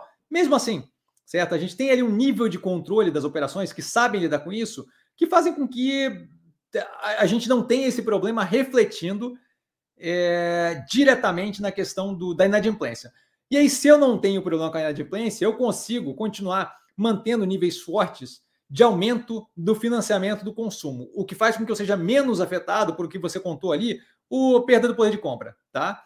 Então, assim, sim, é um problema para várias operações. As nossas que a gente está, não acho que é uma questão. A Lojas Renner apanhou um pouquinho, tá? Mas não acho que é problemático. Apanhou um pouquinho porque, novamente, é difícil fazer a parte financeira do, do varejo, e aí a pessoa quer, porque é um ganho a mais, mas é difícil você passar de uma loja incipiente naquilo para uma, uma via que faz, que inventou o crediário, basicamente. Tá? Então, assim, é... as nossas operações do, do, portfólio não vejo sofrendo e vejo com capacidade financeira. A gente viu, inclusive, a, o retorno do aumento do, da carteira de crédito da Guararapes, por exemplo, que tinha dado uma segurada por causa do, da discrepância, ali, um pouco do estouro, um delta de estouro do, da inadimplência. Tá? Então, assim, não vejo. Com relação à alavancagem, não vejo como problemático. A gente passou pela alavancagem de todas, de, de varejo e construção civil da, da, da, da, MRV, talvez um pouco mais pressionada no, no na, na, alavancagem, tá? É, mas também não vejo um grande problema. Mas com certeza, se eu pensar marginalmente, quanto mais tempo eu estico os juros nesse nível, mais tempo eu carrego a operação pressionada de modo a um acúmulo de prejuízo, muito provavelmente, é, uma redução, pressão no consumo que vai ser, vai ter um contraponto ali de uma política mais assistencialista, mais pró é, o social, que acaba ajudando, certo? Ah, mas eles vão, vamos supor, ah, mas eles vão comprar comida para a pessoa. Sim, se você compra comida para a pessoa, você está liberando um pedaço da renda para supérfluo, certo? Então, assim, supérfluo, não é nem supérfluo, mas assim, para questões básicas que não são alimentação, certo? Porque naquele nível ali de renda é, é básico do básico, é, é, roupa básica, é alguma coisa assim, tá? Então, assim, com certeza eu tenho marginalmente uma pressão maior à medida que eu estico a curva dos juros. A questão é justamente isso. É, eu não vejo a capacidade de se manter uma, uma iniciativa política num direcionamento que vá ser trágico. Se você tiver uma política que consiga viabilizar algo que jogue de fato a pressão de juros para cima, inflação para cima, você vai ver um convulsionamento contra o governo eleito atualmente que vai dificultar completamente. E isso daí vai, vai, vai, vai acabar com a capacidade de governar, tá? vai acabar com a governabilidade e, eventualmente, você consegue arranjar. O processo todo de chegar no governo do Brasil, você consegue arranjar algum nível de justificativa judiciária para implementar um julgamento político que é, que é o impeachment. Assim. Então, parece trágico, é porque eu estou pulando várias etapas à frente, mas eu não vejo a condição de simplesmente chutar o balde, fazer o que bem entende e, e, e ver o juros pressionado muito mais acima. Então, sim, a gente tem alguma extensão de juros aí, e com certeza, quanto mais eu estender essa, esse tempo passando por essa situação, mais pressionadas as operações ficam. O quanto isso se estende a muito prazo, eu não vejo, como, como eu comentei ali com, com o Carlão, eu não vejo é, afetando a tese da operação. Tá? Então, é, tranquilo, acompanhando, é algo para observar, mas não acho que é problemático, tá, Juscelia? É, Joel, boa noite, mestre Cassiano, boa noite, amigos, super educado Joel, boa noite. Aline, boa noite, galera. Aline, nova aqui. Boa noite, bem-vinda, mais uma presença feminina. Érico, super educada ela. Érico, agradeço demais pelos ensinamentos, eterno mestre, eu agradeço pelas palavras. Eu fico sem jeito quando você fala assim, bomba. É, suas análises de empresa são as melhores do mercado. Ah, pois é, ele fez um post e tal. Pô, fiquei honradíssimo. É, uma qualidade impressionante. Tens um coração enorme, professor. Gratidão. Eu que agradeço. Eu fico todo bobo quando faz esse tipo de coisa. Não, não, não, eu não sei nem como reagir. Eu não reajo bem com elogio, cara. Obrigado, Érico. Fico honradíssimo. Carlão, mestre, muito agradecido pelo carinho com todos. Muito obrigado, Carlão. Bem-vindo de volta. Você é extraordinário e sempre muito esclarecedor nos ajudando muito com as suas análises, comentários e aprendemos sempre. Eu fico honradíssimo com as palavras, novamente, super sem jeito, eu realmente não sei lidar com um elogio. Tá? Obrigadão, Carlão. Carlos, boa noite. Boa noite, Carlos. Como enxerga o ano de 2023 para Ambipar? Foco na continuidade, na continuação da expansão ou na desalavancagem? É, já foi comentado por eles, tá? Eu acompanho. É, essa outra coisa que eu conseguiria analisar mais empresas se eu não fizesse isso, tá? Mas assim, toda análise que eu faço, eu sempre passo, galera, se quiser, temos mais bastante tempo, pode perguntar. Se tiver interesse. Não, a gente mata antes, não tem problema, mas quem quiser perguntar, pode mandar pergunta. É, sobre a, a, alavancagem, assim, é, a, a coisa da, da, análise, né? Toda análise que eu faço passa antes por eu assistir a teleconferência da empresa. Então, tudo quanto é análise do canal, eu ouvi a teleconferência da empresa antes de, de, de, de fato, colocar a análise no canal e fazer análise. Né? Todo um processo ali, então, de fato, me custa um tempo. Tá? É... Com relação à Ambipar, é, é, mais do que deixado claro por eles, especialmente com a entrada dos investidores, é, não lembro agora o nome do, da SPEC, da Special Purpose Acquisition Company, a companhia de. Blank Check Company, né? a companhia de, de cheque em branco, é, que foi, que comprou uma participação que está sendo aprovada ainda, mas a princípio tudo ok. É, na Response, aquilo ali deve dar mais uma injeção de grana na operação da Response para aumentar, para continuar o crescimento, certo? As operações que eles compram, é, todas com já rodando, então não é nenhuma operação, não é nenhum investimento que venha do zero, não é que nem a Clabin, por exemplo, que criou uma máquina do zero, que tem todo um investimento feito durante um baita período, 24 meses, para daí começar a gerar EBITDA. Isso daí afeta diretamente a alavancagem. No caso da Ambipar, eles conseguem manter a alavancagem abaixo dos três vezes dívida líquida sobre EBITDA, porque eles compram operações pagando uma proporção que faz com que a grana que eu injeto e que acaba saindo do caixa ou através de alavancagem, ou seja, que, que reduz o meu, que, que aumenta a minha dívida líquida e por conseguinte aumenta a alavancagem, ela entra uma operação para a empresa que também aumenta o EBITDA. Então a alavancagem se mantém basicamente estável, supondo que eles façam a coisa do jeito certo. E isso daí não é questionar, não dá para questionar, porque eles têm feito isso 300 mil vezes, eles compram a empresa como se não houvesse amanhã, certo? Uma atrás da outra, e a gente vê que eles fazem de uma forma que está tá super indo numa direção positiva, certo? Então, assim, quando eu tenho a alavancagem, o nível de, de, de endividamento medido é, na parte que é relevante, que interessa, por dívida líquida, ou seja, a dívida menos o caixa, tá? o que efetivamente eu não tenho como pagar agora e que está agora. A dívida líquida sobre o EBITDA, geração de caixa operacional, quando eu compro uma operação que gera EBITDA, se eu faço numa proporção correta, aquele número se mantém, porque eu aumento aqui na dívida líquida e aumento aqui no EBITDA de forma proporcional, de modo que continua dando muito próximo ou o mesmo número, certo? Então, assim, é, eles já é, colocaram ali que tem foco em aumento e expansão contínua, o que eu não, não vejo por que duvidar deles, é o que eles têm feito até agora, certo? Então, acho que a gente tem uma continuidade considerável na expansão. E acho que a gente vai ter mais mecanismos se tiver uma melhora no mercado. Se tiver uma melhora no mercado, eu não duvido nada que eles toquem o plano que eles tinham anteriormente em preços muito mais positivos é, da abertura de capital da parte da environment, tá? Porque eu não, não sei se vocês lembram, mas pouco tempo atrás, algum tempo atrás, a gente teve a tentativa deles de abrir capital de um pedaço da operação, só que não era a response que foi, de fato, vendido um pedaço para a SPEC lá fora no Brasil, no, nos Estados Unidos, é, e fazer isso daí, na verdade, financiar o crescimento da Environment através de uma emissão de ação, um follow-on. Um follow-on não, né? Na verdade, é uma abertura de capital daquele pedaço da operação. Tá? E justamente para captar bastante dinheiro, aumentar a operação de tamanho e continuar comprando violentamente. Isso daí, se a gente tiver uma melhora de mercado, se criar um cenário positivo, é, imagino eu, não duvido nada que possa vir a acontecer. Tá? É, Diga-se de passagem, esse cenário se, se, se, se, consolidando, a gente deve ver, inclusive, a BRB, a BR Partners indo muito bem, porque num cenário desse, ela com IB, com Investment Banking, ali, que é justamente fusão e aquisição, IPO e por aí vai, deve lavar a égua de ganhar grana. Certo? Então, assim, continuidade na expansão, segurando a alavancagem, a gente vai acompanhando justamente para crescer e estruturar. Acho que eles ainda têm algum espaço para andar para crescer e estruturar as habilidades novas e novas funções da environment e a expansão da operação da response para captar justamente uma parte mais mais, mais ampla ali, tá? E conseguir atender melhor o cliente. O Paulão aqui acabou de mandar o nome da, da operação aqui da SPEC, HPX, HPX Corp, tá? Que, diga de passagem, entrou com a grana, não vai mandar em nada, o nosso poder de voto é 10 votos para cada ação da empresa, né, da, da Ambipar, então, assim, bem positivo. É, é do tipo assim, eu te dou o dinheiro, faça a grana para mim, e, avaliaram a operação da Response, que é um pedaço da Ambipar, como valendo consideravelmente mais do que a Ambipar como um todo na época, tá? Então, bem positivo. Carlão, desejo uma excelente semana para todos os amigos do canal Super Educado e Carinhoso. Carlão, beijão, bem-vindo de volta, cara.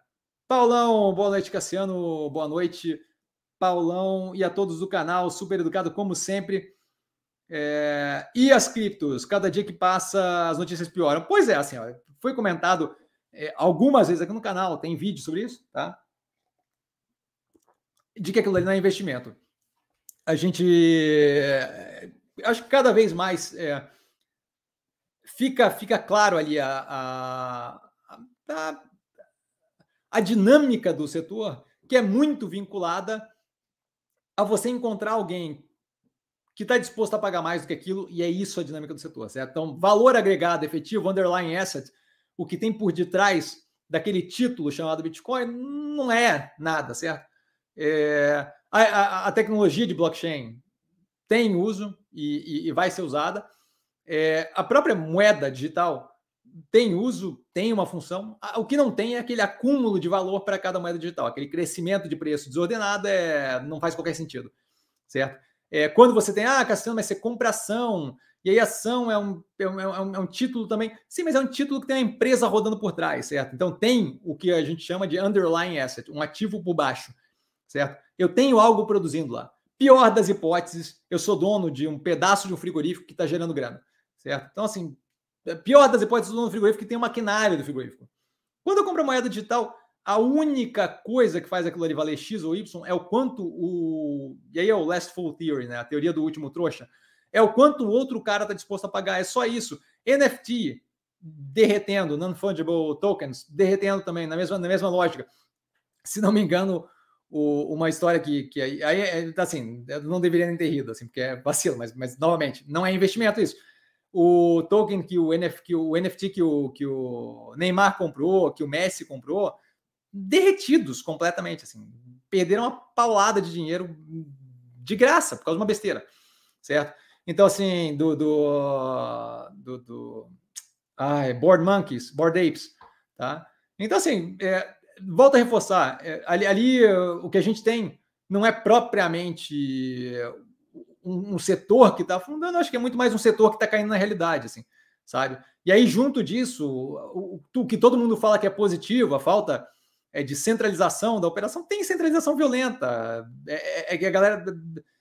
Quanto mais. É, é, eles estão indo na direção de se assemelharem a um setor financeiro paralelo, só que sem regulamentação nenhuma. E aí acontece isso que aconteceu na FTX. É, o cara o cara estava usando o dinheiro com um colateral que ele mesmo criou na outra empresa para tapar um buraco que ele fez por um mau investimento e usando dinheiro do, do, do, dos clientes junto. E, e, não tem regulamentação nenhuma, não adianta reclamar, não tem para quem reclamar. Então, assim, é, volta a reforçar. É, aquilo ali não é um investimento. Eu, eu, eu, honestamente sinto muito pela galera que, que perdeu grana e que vai vir a perder grana. Tem um seguidor do canal que me encontra na academia corriqueiramente. O cara é um doce, gente fina pra caramba, duas vezes o meu tamanho, gente finíssima um doce, assim, muito, muito, assim, gentil, educado, juro para você. E ele opera moeda, ele opera cripto. Juro para você, toda vez que eu olho para ele, eu não tenho, assim, eu não tenho como dizer para ele, olha, vai afundar, é certeza, saia disso, certo? Então, e, e eu não sou do tipo de cara que faz afirmação que eu não consigo fundamentar, tá? Mas assim, já conversei com ele e assim, toda vez eu falo para ele, por favor, cuida. Por favor, cuida, porque de verdade, assim, a última coisa que eu gostaria é de ver aquele cara tomar uma raquetada na cabeça por causa de uma imbecilidade dessa, que assim, tem algum, alguma função ou uso, mas o jeito que as coisas andaram. Sério, assim, uma coisa que eu gostaria de ver. É, alguém lembra daquela cena do GOT, do Game of Thrones, que a, a mulher lá é feita. É, ela, ela, tem que caminhar a cidade inteira descalça, com a galera berrando shame, shame, tipo vergonha, vergonha. Matt Damon, esse pessoal que propagou moeda cripto deveria passar por um processo muito parecido. Não agressivo daquele jeito, mas muito parecido. Porque, assim, é vergonhoso. Certo? A quantidade de gente que botou. É... Cara, economia de uma vida, brother. E, e, tomou na cabeça por causa disso. É, é sem noção, assim. Volta a reforçar. É. Os casos que eu escuto dessa história, com podcast e tal, assim, são coisas que me deixam assim, ultrajado e muito, muito revoltado com a situação como um todo. Tá? Então, assim, Volto a reforçar, aquilo ali não tem fundamentação para ser investimento. É por conta e risco de qualquer um. A última vez que eu falei com esse parceiro da, da, da, da academia que segue o canal, ele falou para mim: não, não estou comprando e tal, não sei o quê. E eu falei assim, pô, brother, assim, sabe, com olho de cachorrinho, assim, do tipo, por favor, cuida. E aí ele falou assim: não, fica tranquilo. Então, assim, não tem como ficar tranquilo, certo? Mas assim, é no final é a decisão de cada um. Então, mas, mas volta a reforçar a gente ainda não viu o final daquilo ali. E, novamente, volta a reforçar, não vai ser bonito. E as pessoas tendem a confundir as coisas. É, o fato daquilo ali possivelmente ter dado a entrada e o início do futuro do dinheiro, não quer dizer que aquilo ali é investimento. Você ter é, a capacidade de transacionar por vários tipos de moeda diferente, é, digitalmente, tal, é super interessante. Mas não quer dizer que aquilo ali deveria subir de preço a cada semana milhares de reais. Não faz qualquer sentido, certo? Grande parte da, da determinação e da e, e da, do valor que se tem numa moeda é justamente o nível de estabilidade. Quanto mais volatilidade tiver, menos efetiva aquilo ali é para mim. Certo? Então, assim, é, é, me, deixa, me deixa triste o, a quantidade de gente que tomou na cabeça por causa daquilo. É, um, é a autonomia das vontades é algo que eu, que eu valorizo e que eu acho que é top, mas a autonomia das vontades sem o conhecimento devido e com aquela hype toda de, por exemplo, Matt Damon é uma sacanagem violenta, tá? Então, assim, não é investimento, volta a reforçar e acho que ainda tem coisa pior para vir. Mas não, não tem coragem, não tem coragem, não, não tenho fundamentação, porque eu não, tenho, não conheço o futuro, não tenho uma bola de cristal, eu não tenho fundamentação para dizer, olha, vai ser dia X, ou olha, vai com certeza acabar. Enquanto tiver gente disposta a estar tá na hype, a coisa vai continuar funcionando. Tulipa, século XVII, mesma vibe. Com a diferença de que lá tinha pelo menos a tulipa, que nem a tulipa tem. Tá? Então, assim, trash. Jorge, boa noite, pessoal. É, boa noite, Jorge, super educado. Mercado interno com as ações em promoção de novo. É verdade, estamos nessa. E amanhã, talvez, graças à estipulação da PEC aí, do jeito mais é, agressivo possível, amanhã, talvez, de novo. Porfírio, mestre, há vários estudos aqui e no exterior que mostram que a maioria dos fundos com ações é, ativos, fundos ativos, né? Com ações onde eu. E aí, só para explicar, né? Onde o gestor tem mando e negocia, é, escolhe quais ações colocar, perdem para fundos passivos. E aí, Exchange Traded Funds agora tem ativos também, tá? Então, ele fala perde para fundos passivos, que são aqueles fundos que a gente consegue comprar direto na bolsa, mas ETF, que é o Exchange Traded Funds, que são fundos que a gente consegue comprar na bolsa, eles têm hoje em dia tanto passivos quanto ativos. A Arc Capital, por exemplo, da, da, da moça lá que investe em tecnologia e tal, o nome dela agora me fugiu. Ai, é, o nome dela me fugiu. Mas a Arc Capital tem ETF, é ativo e está no mercado, tá? E aí ele falou que na média, e isso daí não é hoje, não é novidade, é super conhecido, é, na média, investidores ativos tendem a apanhar para investimento passivo no longo prazo. Aí ele fala: você poderia comentar a respeito? E ele educadamente avisa: continua, desculpa se eu, se eu, se eu embolei um pouco aqui. É, Kathy Woods é o nome da mulher, é, da mulher do, do ARC. É, ele continua: seria em grande parte pelas taxas? Quais dificuldades esses fundos ativos enfrentam?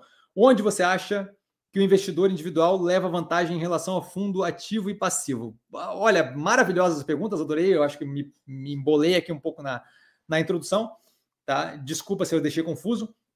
Basicamente, a gente tem dois tipos de fundo, o ativo e o passivo.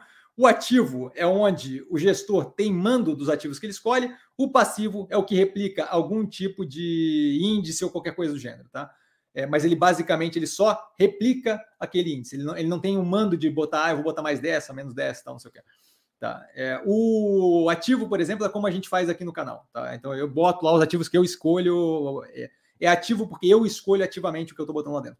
E ETF é Exchange Traded Funds, que nada mais é do que é, fundos que eu consigo negociar como se fosse uma, ação na bolsa, como se fosse é, uma unit ou qualquer coisa assim. Tá? Então vamos lá. É, em grande parte porque quando eu tenho fundo passivo, eu estou acompanhando o mercado que, em geral, quando eu penso no longo prazo, a gente está evoluindo como civilização. Então, novas tecnologias e bababá, e não sei o quê. E aí você tem ganho e geração de valores, geração de valores, geração de valor, e aquilo aí tende a, no longo prazo, enquanto a civilização estiver evoluindo, crescer, crescer, crescer, crescer. Certo? Então, ponto. Eu tenho uma tendência de crescimento.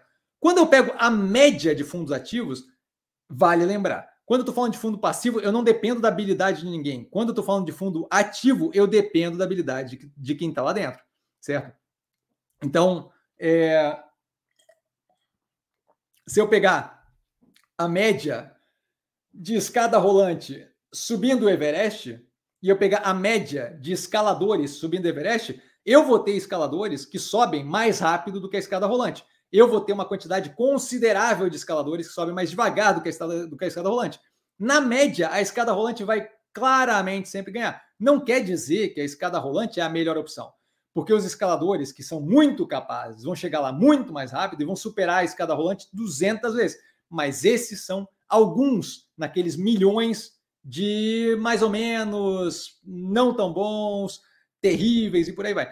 Então o que acontece ali é que quando eu tenho fundo ativo é, e eu faço uma média que depende de habilidade pessoal, eu vou ter uma cacetada de gente que não, não vale muita coisa. E vai ter uma cacetada de gente que, que, que é mais ou menos, que não é muito bom, que não consegue ter consistência, que não sabe o que está fazendo. E eu vou ter alguns que brilham e consistentemente superam aquilo, certo?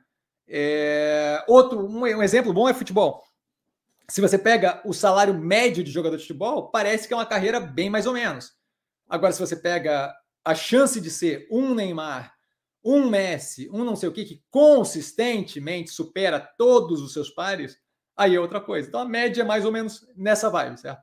Você pega a média dos contadores, você vê uma média muito mais estável do que a média de jogador de futebol, onde você vê é, a diferença entre os melhores e os piores consideravelmente maior, certo? Então, basicamente, é isso daí que gera esse tipo de resultado nesse tipo de estudo, que faz total sentido, certo? É... E aí, sobre dificuldade de fundo ativo enfrentar, enfrenta a dificuldade de que você depende da habilidade pessoal de alguém. Tá? E aí, toda vez que você tiver esse tipo de coisa, não tem muito o que fazer. Tá? É... Sobre ali, e aí, na, na última pergunta, né? onde você acha que investidor individual leva vantagem em relação a fundos ativos e passivos?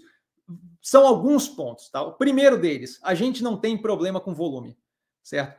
Quando eu não sou um fundo, eu entro e saio de qualquer posição de hoje para amanhã sem afetar nada do preço. Ser um peixe pequeno tem suas vantagens. Quando eu opero, qual é o fundo que você acha que consegue, de grande porte, um BlackRock da vida? Ele não consegue operar o Champact, porque ele não tem condições de fazer algo que tenha alguma relevância para o fundo dele daquele tamanho de volume. Ele consegue jogar o Champact com 10 vezes o volume e nem fazer cócega no fundo. Tá? Então, assim, ele, ele perde consideravelmente a capacidade de exposição a várias operações de menor porte. Tá? Mais do que isso, quando ele vai fazer movimentos, ele tem que considerar o quão agressivamente ele vai fazer aqueles movimentos para não afetar o mercado. Então, é um processo de meses fazendo aquele movimento. Outro ponto, quando eu chego em 5%, eu tenho que divulgar ao mercado minha posição, o que afeta diretamente a minha capacidade de lidar com aquilo, porque todo mundo sabe agora que eu tenho um pedaço consideravelmente agressivo naquele negócio. E a outra opção seria pulverizar completamente, nunca chegar a 5%, e aí eu tenho um fundo onde eu tenho que gerir 3.500 ativos, o que não funciona. Tem uma equipe que me custa demais versus o ganho que eu tenho com aquilo.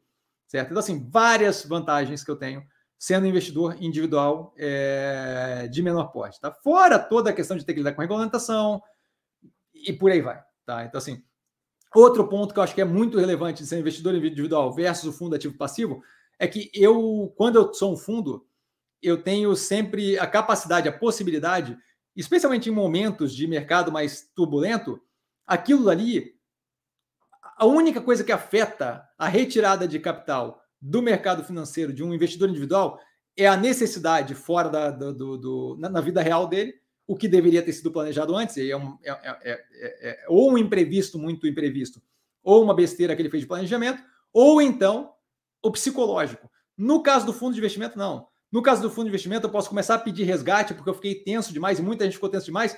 E aquele cara que tinha toda uma estratégia montada, ele começa a ter que desmontar a estratégia, independente de fazer sentido ou não. Porque estão pedindo resgate e ele tem um tempo para desfazer aquela estratégia. Essa é uma coisa que eu falei aqui, eu acho que tempos atrás. Se eu eventualmente, alguma vez na vida, tiver alguma vontade de fazer um fundo de investimento, o meu período de resgate vai ser um ano para um ano e meio. Você pede hoje, daqui a um ano e meio eu te entrego o dinheiro, porque eu não vou passar pela situação de ter que desfazer posição, que daqui a pouco vai me dar grana pra caramba, porque um cara resolveu desesperar e resolveu sacar metade do fundo. Não existe isso. Certo? Então, esse é outro ponto que investidor individual não tem como problema e fundo ativo e passivo tem. Você às vezes afeta o resultado de todos os envolvidos no fundo, porque um pedaço, uma parcela do fundo está tentando resgatar o dinheiro aquilo ali atrapalha a estratégia do fundo como um todo. Então, esse é outro ponto negativo. Tá? Jorge, PEC para todo lado, PEC do PT, PEC do Taço, e agora apareceu a PEC do Serra. É, tem mais uma que você esqueceu, que é a do Alexandre. Alexandre, Alexandre Vieira, que é outra também, que saiu antes ainda do Taço. é, que joga uma bomba de vez é, no famigerado teto de gastos e propõe uma outra âncora. Como você vê isso? Eu comentei aqui no começo que foi perguntado, não dá para ver nada ainda, tá? Porque é uma proposta de emenda constitucional. Pode entrar e sair algo bem positivo, pode entrar e não sair nada, pode ir para uma gaveta, pode sair algo bem negativo. Eu acho que é interessante a, a intenção de antecipar a discussão de uma âncora fiscal. Essa parte é positiva. Léo, Cassiano, recentemente a CVC fez uma aquisição com o objetivo de iniciar e ampliar sua digitalização. Você recebeu mais alguma informação sobre o movimento sobre esse movimento da empresa? Não, nada específico. E acho que eles estão tarde para a festa. Todo mundo já comeu o bolo, já tem gente vomitando da bebida demais. É, acho que eles estão bem atrasados para a festa. O movimento é interessante, mas não, não, não sei se o suficiente para fazer com que aquilo ali faça alguma diferença no, na sobrevivência efetiva da operação. Estou curioso para analisar a empresa. Estou tá? curioso para analisar a empresa, mesmo que seja para dizer de fato eles estão indo para o buraco, mas estou curioso para analisar a empresa. É uma empresa que eu sempre vi ela por cima tempos atrás, muito tempo atrás, 2018, 2019, tá? É, 2019, acho. É, vi ela por cima e dava para ver claramente isso. O investimento no submarino viagens era muito pouco relevante no negócio, eles continuavam investindo na mesma fórmula que eventualmente ia fracassar, porque o mundo está mudando. Tá? Érico, apenas uma curiosidade, Messi, você tem uma meta pessoal de patrimônio a alcançar com o seu método de investimento? Se sim, você pretende viver de dividendos um dia? Então, assim, é... primeiro, viver de dividendos, eu, não separo dividendo de ganho de capital, tá? Ganho é ganho. E, hoje em dia é disso que eu vivo. Então, assim, é, gostaria de ter mais, com certeza gostaria de ter mais, mas, mas já é o, o, o caso, tá? Com relação a número, patrimônio pessoal, não. É, a, a, ideia, assim, eu gostaria bastante que o canal evoluísse muito e que, que me possibilitasse, é, inclusive, ter uma operação maior com. É, por exemplo, a gente poderia ter no canal é, uma, uma, uma fundamentação maior de partes específicas de política, sabe? Como justamente a explicação do que eu falo 300 vezes, do que, que é, de como é o funcionamento das instituições políticas do Brasil, por aí vai. Então, assim, seria muito legal o canal crescer e a, a minha ideia, assim, de, de, de, de, de, de vida pessoal com relação ao financeiro, eu quero não ter problema com grana, certo? Não quero ter que pensar e fazer conta, mas eu não tenho nenhum interesse em ter é, carro de valor obsceno, nem nada disso. Eu acho meio. Eu, eu, não consigo lidar com a situação de ter um carro de um milhão e meio e ver gente passando fome, você entende? Então, assim, eu acho que o, o uso do capital. Vídeo canal aqui, certo? O, o, nesse momento, a parte que eu consigo contribuir melhor é justamente passando o conhecimento que eu tenho. Então eu faço, ponto. Posso fazer, eu faço. Quando grana sobrar de um jeito agressivo, é, você consegue criar uma cacetada de. Você consegue ajudar mais ainda, é, de modo a devolver dignidade para uma parte da população que hoje em dia não tem dignidade, certo? Assim, é, uma coisa é você não ser rico, uma coisa é você não ter iPhone, ter que comprar um celular pior, uma coisa é você não ter a roupa da marca, da moda, outra coisa é você não ter a dignidade de conseguir comer todo dia. Essa parte é, é, é, eu acho obsceno, certo? Você ter um. Eu acho legal você ter um carro legal, mas assim, eu acho obsceno você ter um carro ridiculamente, ultrajantemente caro, ou simplesmente tocar fogo em dinheiro.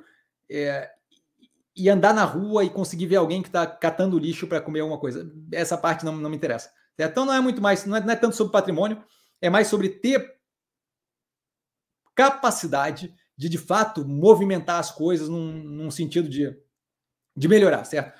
É uma coisa que eu vejo assim no ser humano em geral, e aí talvez esteja me estendendo um pouquinho, mas acho que essa frase é importante falar. É uma coisa que eu vejo no ser humano em geral que eu acho prejudicial é assim: a gente tende a, a ver. É, e eu não acho que é questão de capitalismo, acho que é do ser humano em geral. É, o mais forte tende a ver o lugar dele como o, o, de superar os outros e abafar o mais fraco e usar o mais fraco como um stepping stone, como uma, uma plataforma de lançamento para cima. E eu eu vejo a coisa como o, mais forte ele, ele tem o dever, não só não só não só deveria, mas ele tem o dever de carregar o fardo que o mais fraco não consegue pelo bem comum, sabe? Então, assim, essa, se eu pudesse escolher alguma coisa entre ah, é patrimônio, então, eu gostaria de ter capacidade de, de fazer alguma mudança efetiva que fizesse alguma diferença. Então, que seja na vida de uma pessoa, dez pessoas, cinco pessoas, mas que você de fato consiga propagar para frente. É... Bom, assim, isso daqui é pequeno, mas isso daqui é alguma coisa nessa direção, certo? Então, essa é a parte que me, que me interessa mais. Tá? É... Então, não é tanto sobre patrimônio, é mais sobre capacidade de alterar positivamente. Se, se eu conseguir devolver a dignidade para meia dúzia de, de pessoas, tá, tá ótimo, sabe? E aí, se cada um fizer um pouquinho, a gente chega num lugar bem melhor. Basicamente isso. Jorge, visto análise da AES, imagino. Como a tenho na minha carteira, vejo com otimismo os movimentos dessa empresa, ainda mais que a energia renovável é o que pode salvar o planeta. É, ele continua. E falando em energia renovável, você vê alguma empresa brasileira investindo em hidrogênio verde? Eu vejo várias começando a querer investir, é, mas novamente, assim como colocado pela Engie, o, o processo de, de, chegar lá parece que tem um tempo maior do que eu esperava, maior do que eu imaginava. Tá? Então, acho que não é algo para a gente é, imaginar e desejar no curtíssimo prazo, acho que ainda vai algum tempo. Tá? Mas as elétricas estão sondando e fechando contratos com isso. Se não me engano, a Energia fez, a Engie fez também fechamento de contrato, ou conversa, ou parceria, alguma coisa assim. A gente tem algumas investindo. A própria AES, se não me engano, foi comentado na teleconferência, tá? mas acho que é algo que vai um tempo ainda. Foi comentado, inclusive, no vídeo da Engie. Léo, Cassiano, Falando de investimentos ruins, já viu o filme do Wake no Netflix? Não, nunca não vi o filme.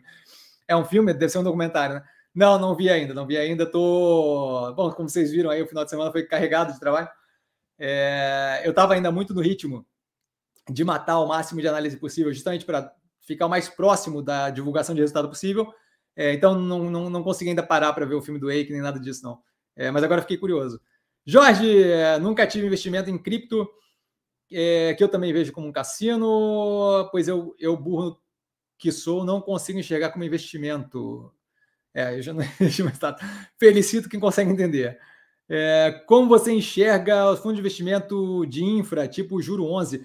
Eu não sei qual é o fundo de infra especificamente. Eu acho que investimento em infraestrutura é algo interessante, vi dialogue no canal, mas volto a reforçar, assim, como explicado nos seleções, é, e aí, é, se quiser, depois me chama que eu, que eu mando seleções para você, o link, mas tem o seleções no canal é, falando justamente do porquê não investir em fundo de investimento imobiliário. Tá? Então, assim, eu acho muito mais interessante uma operação que tem skin on the game, que eu tenho teleconferência trimestral, que opera é, não por um gestor, mas por, um, por, por, gestores que têm conhecimento daquela operação e não um gestor de fundo de investimento imobiliário, do que provavelmente fundo de investimento imobiliário. Tá? Então, assim, acho que infraestrutura é um setor bom. O movimento que a BR a BR Properties fez nessa direção bem positivo, mas não, não faria através de fundo de investimento imobiliário, tá? Marcelão, like, like, like, super gente fina, aliciando o pessoal. Jorge, mestre, meu banco mandou me mandou o seguinte: CRI, crédito de recebíveis imobiliários, se não me engano, da rede Dóris, está pagando IPCA mais 5,87% ao ano, isento de IR vencimento em 15 de 5 de 2036 você acha uma boa? Eu acho que eu, eu acho que vai, eu, eu acho insanidade assim. É, se você se você vai ficar preso com capital lá dentro até 2036, não tem nada que eu apostaria até 2036 na minha vida, nada. Especialmente com o IPCA. É, não, eu, eu, não teria coragem nenhuma de fazer nada disso. É, Para mim, a liquidez é importante, especialmente nessa, nessa quantidade de tempo. De tempo. É, é, é, eu, eu, não, eu, eu não tenho coragem de fazer um negócio desse. Mas nem a porrada. Nem a porrada ah, tem mercado secundário, mas eu não vou. Eu não vou, eu não vou chegar. Eu não, eu não vou chegar. Ah, não dá, não tem condição nenhuma. Eu não consigo deixar. Eu acho que eu não consigo. É 2036, é muito longe. Mesmo tendo mercado secundário, eu não ia ficar arriscando na base de depender de liquidez de mercado secundário, mais do que isso, que deve ser over the counter, né? deve ser OTC, é, deve ser uma negociação menos ajustada, como menos, menos fácil, menos líquida como bolsa. É, não teria coragem, de jeito nenhum, tá? Léo, vem aí o grupo Cassiano. é, seria uma ótima. Naldo, da Vodka de Coco, chegou no finalzinho. Boa noite a todos, boa noite, Cassiano, sempre super educado. Atrasado, mas cheguei e corrigido pelo Johnny que vem. Naldo, é cheguei. da Ludmilla, Johnny Ludmilla. Galera, por hoje ficamos por aqui. Tá? Um grande beijo a todo mundo. Agradeço a presença de todos, muito divertido falar com vocês, sempre uma delícia responder. Precisando de mim, estou sempre no Instagram, arroba vestir com sim. Só ir lá falar comigo, não, não trago a pessoa amada, mas sempre lá tirando dúvida. Quem sabe, o Léo, pode perguntar para o Léo que ele sabe disso, ele, a gente conversa direto, tá? É... O Paulão com agradecimento, obrigado, Cassiano, por mais essa live, sua dedicação e nos fornecer informações relevantes é louvável. Eu fico bobo aqui. Somos gratos a você, que a força esteja com todos nós. Olha só, ele mudou para Star Wars. O cara do Live Long and Prosper mudou para Star Wars. O Peter pedindo para falar de leve, a gente tem um pouquinho mais de tempo. Tem uma análise recente, no, recente mais ou menos, no canal. Ela está analisada o primeiro trimestre de 2022. Eu, honestamente, não lembro de cabeça como é que tá, Peter. Então, eu peço que você vá é, lá dar uma olhada na análise e qualquer coisa, se tiver dúvida, me, me, me incomode, me pergunte, me questione no arroba investir com sim, o Instagram do canal, que eu respondo basicamente na hora, tá? O Joel agradecendo, obrigado, Cassiano, eu que agradeço. Galera, beijo enorme, de verdade, precisando de mim, arroba investir com sim.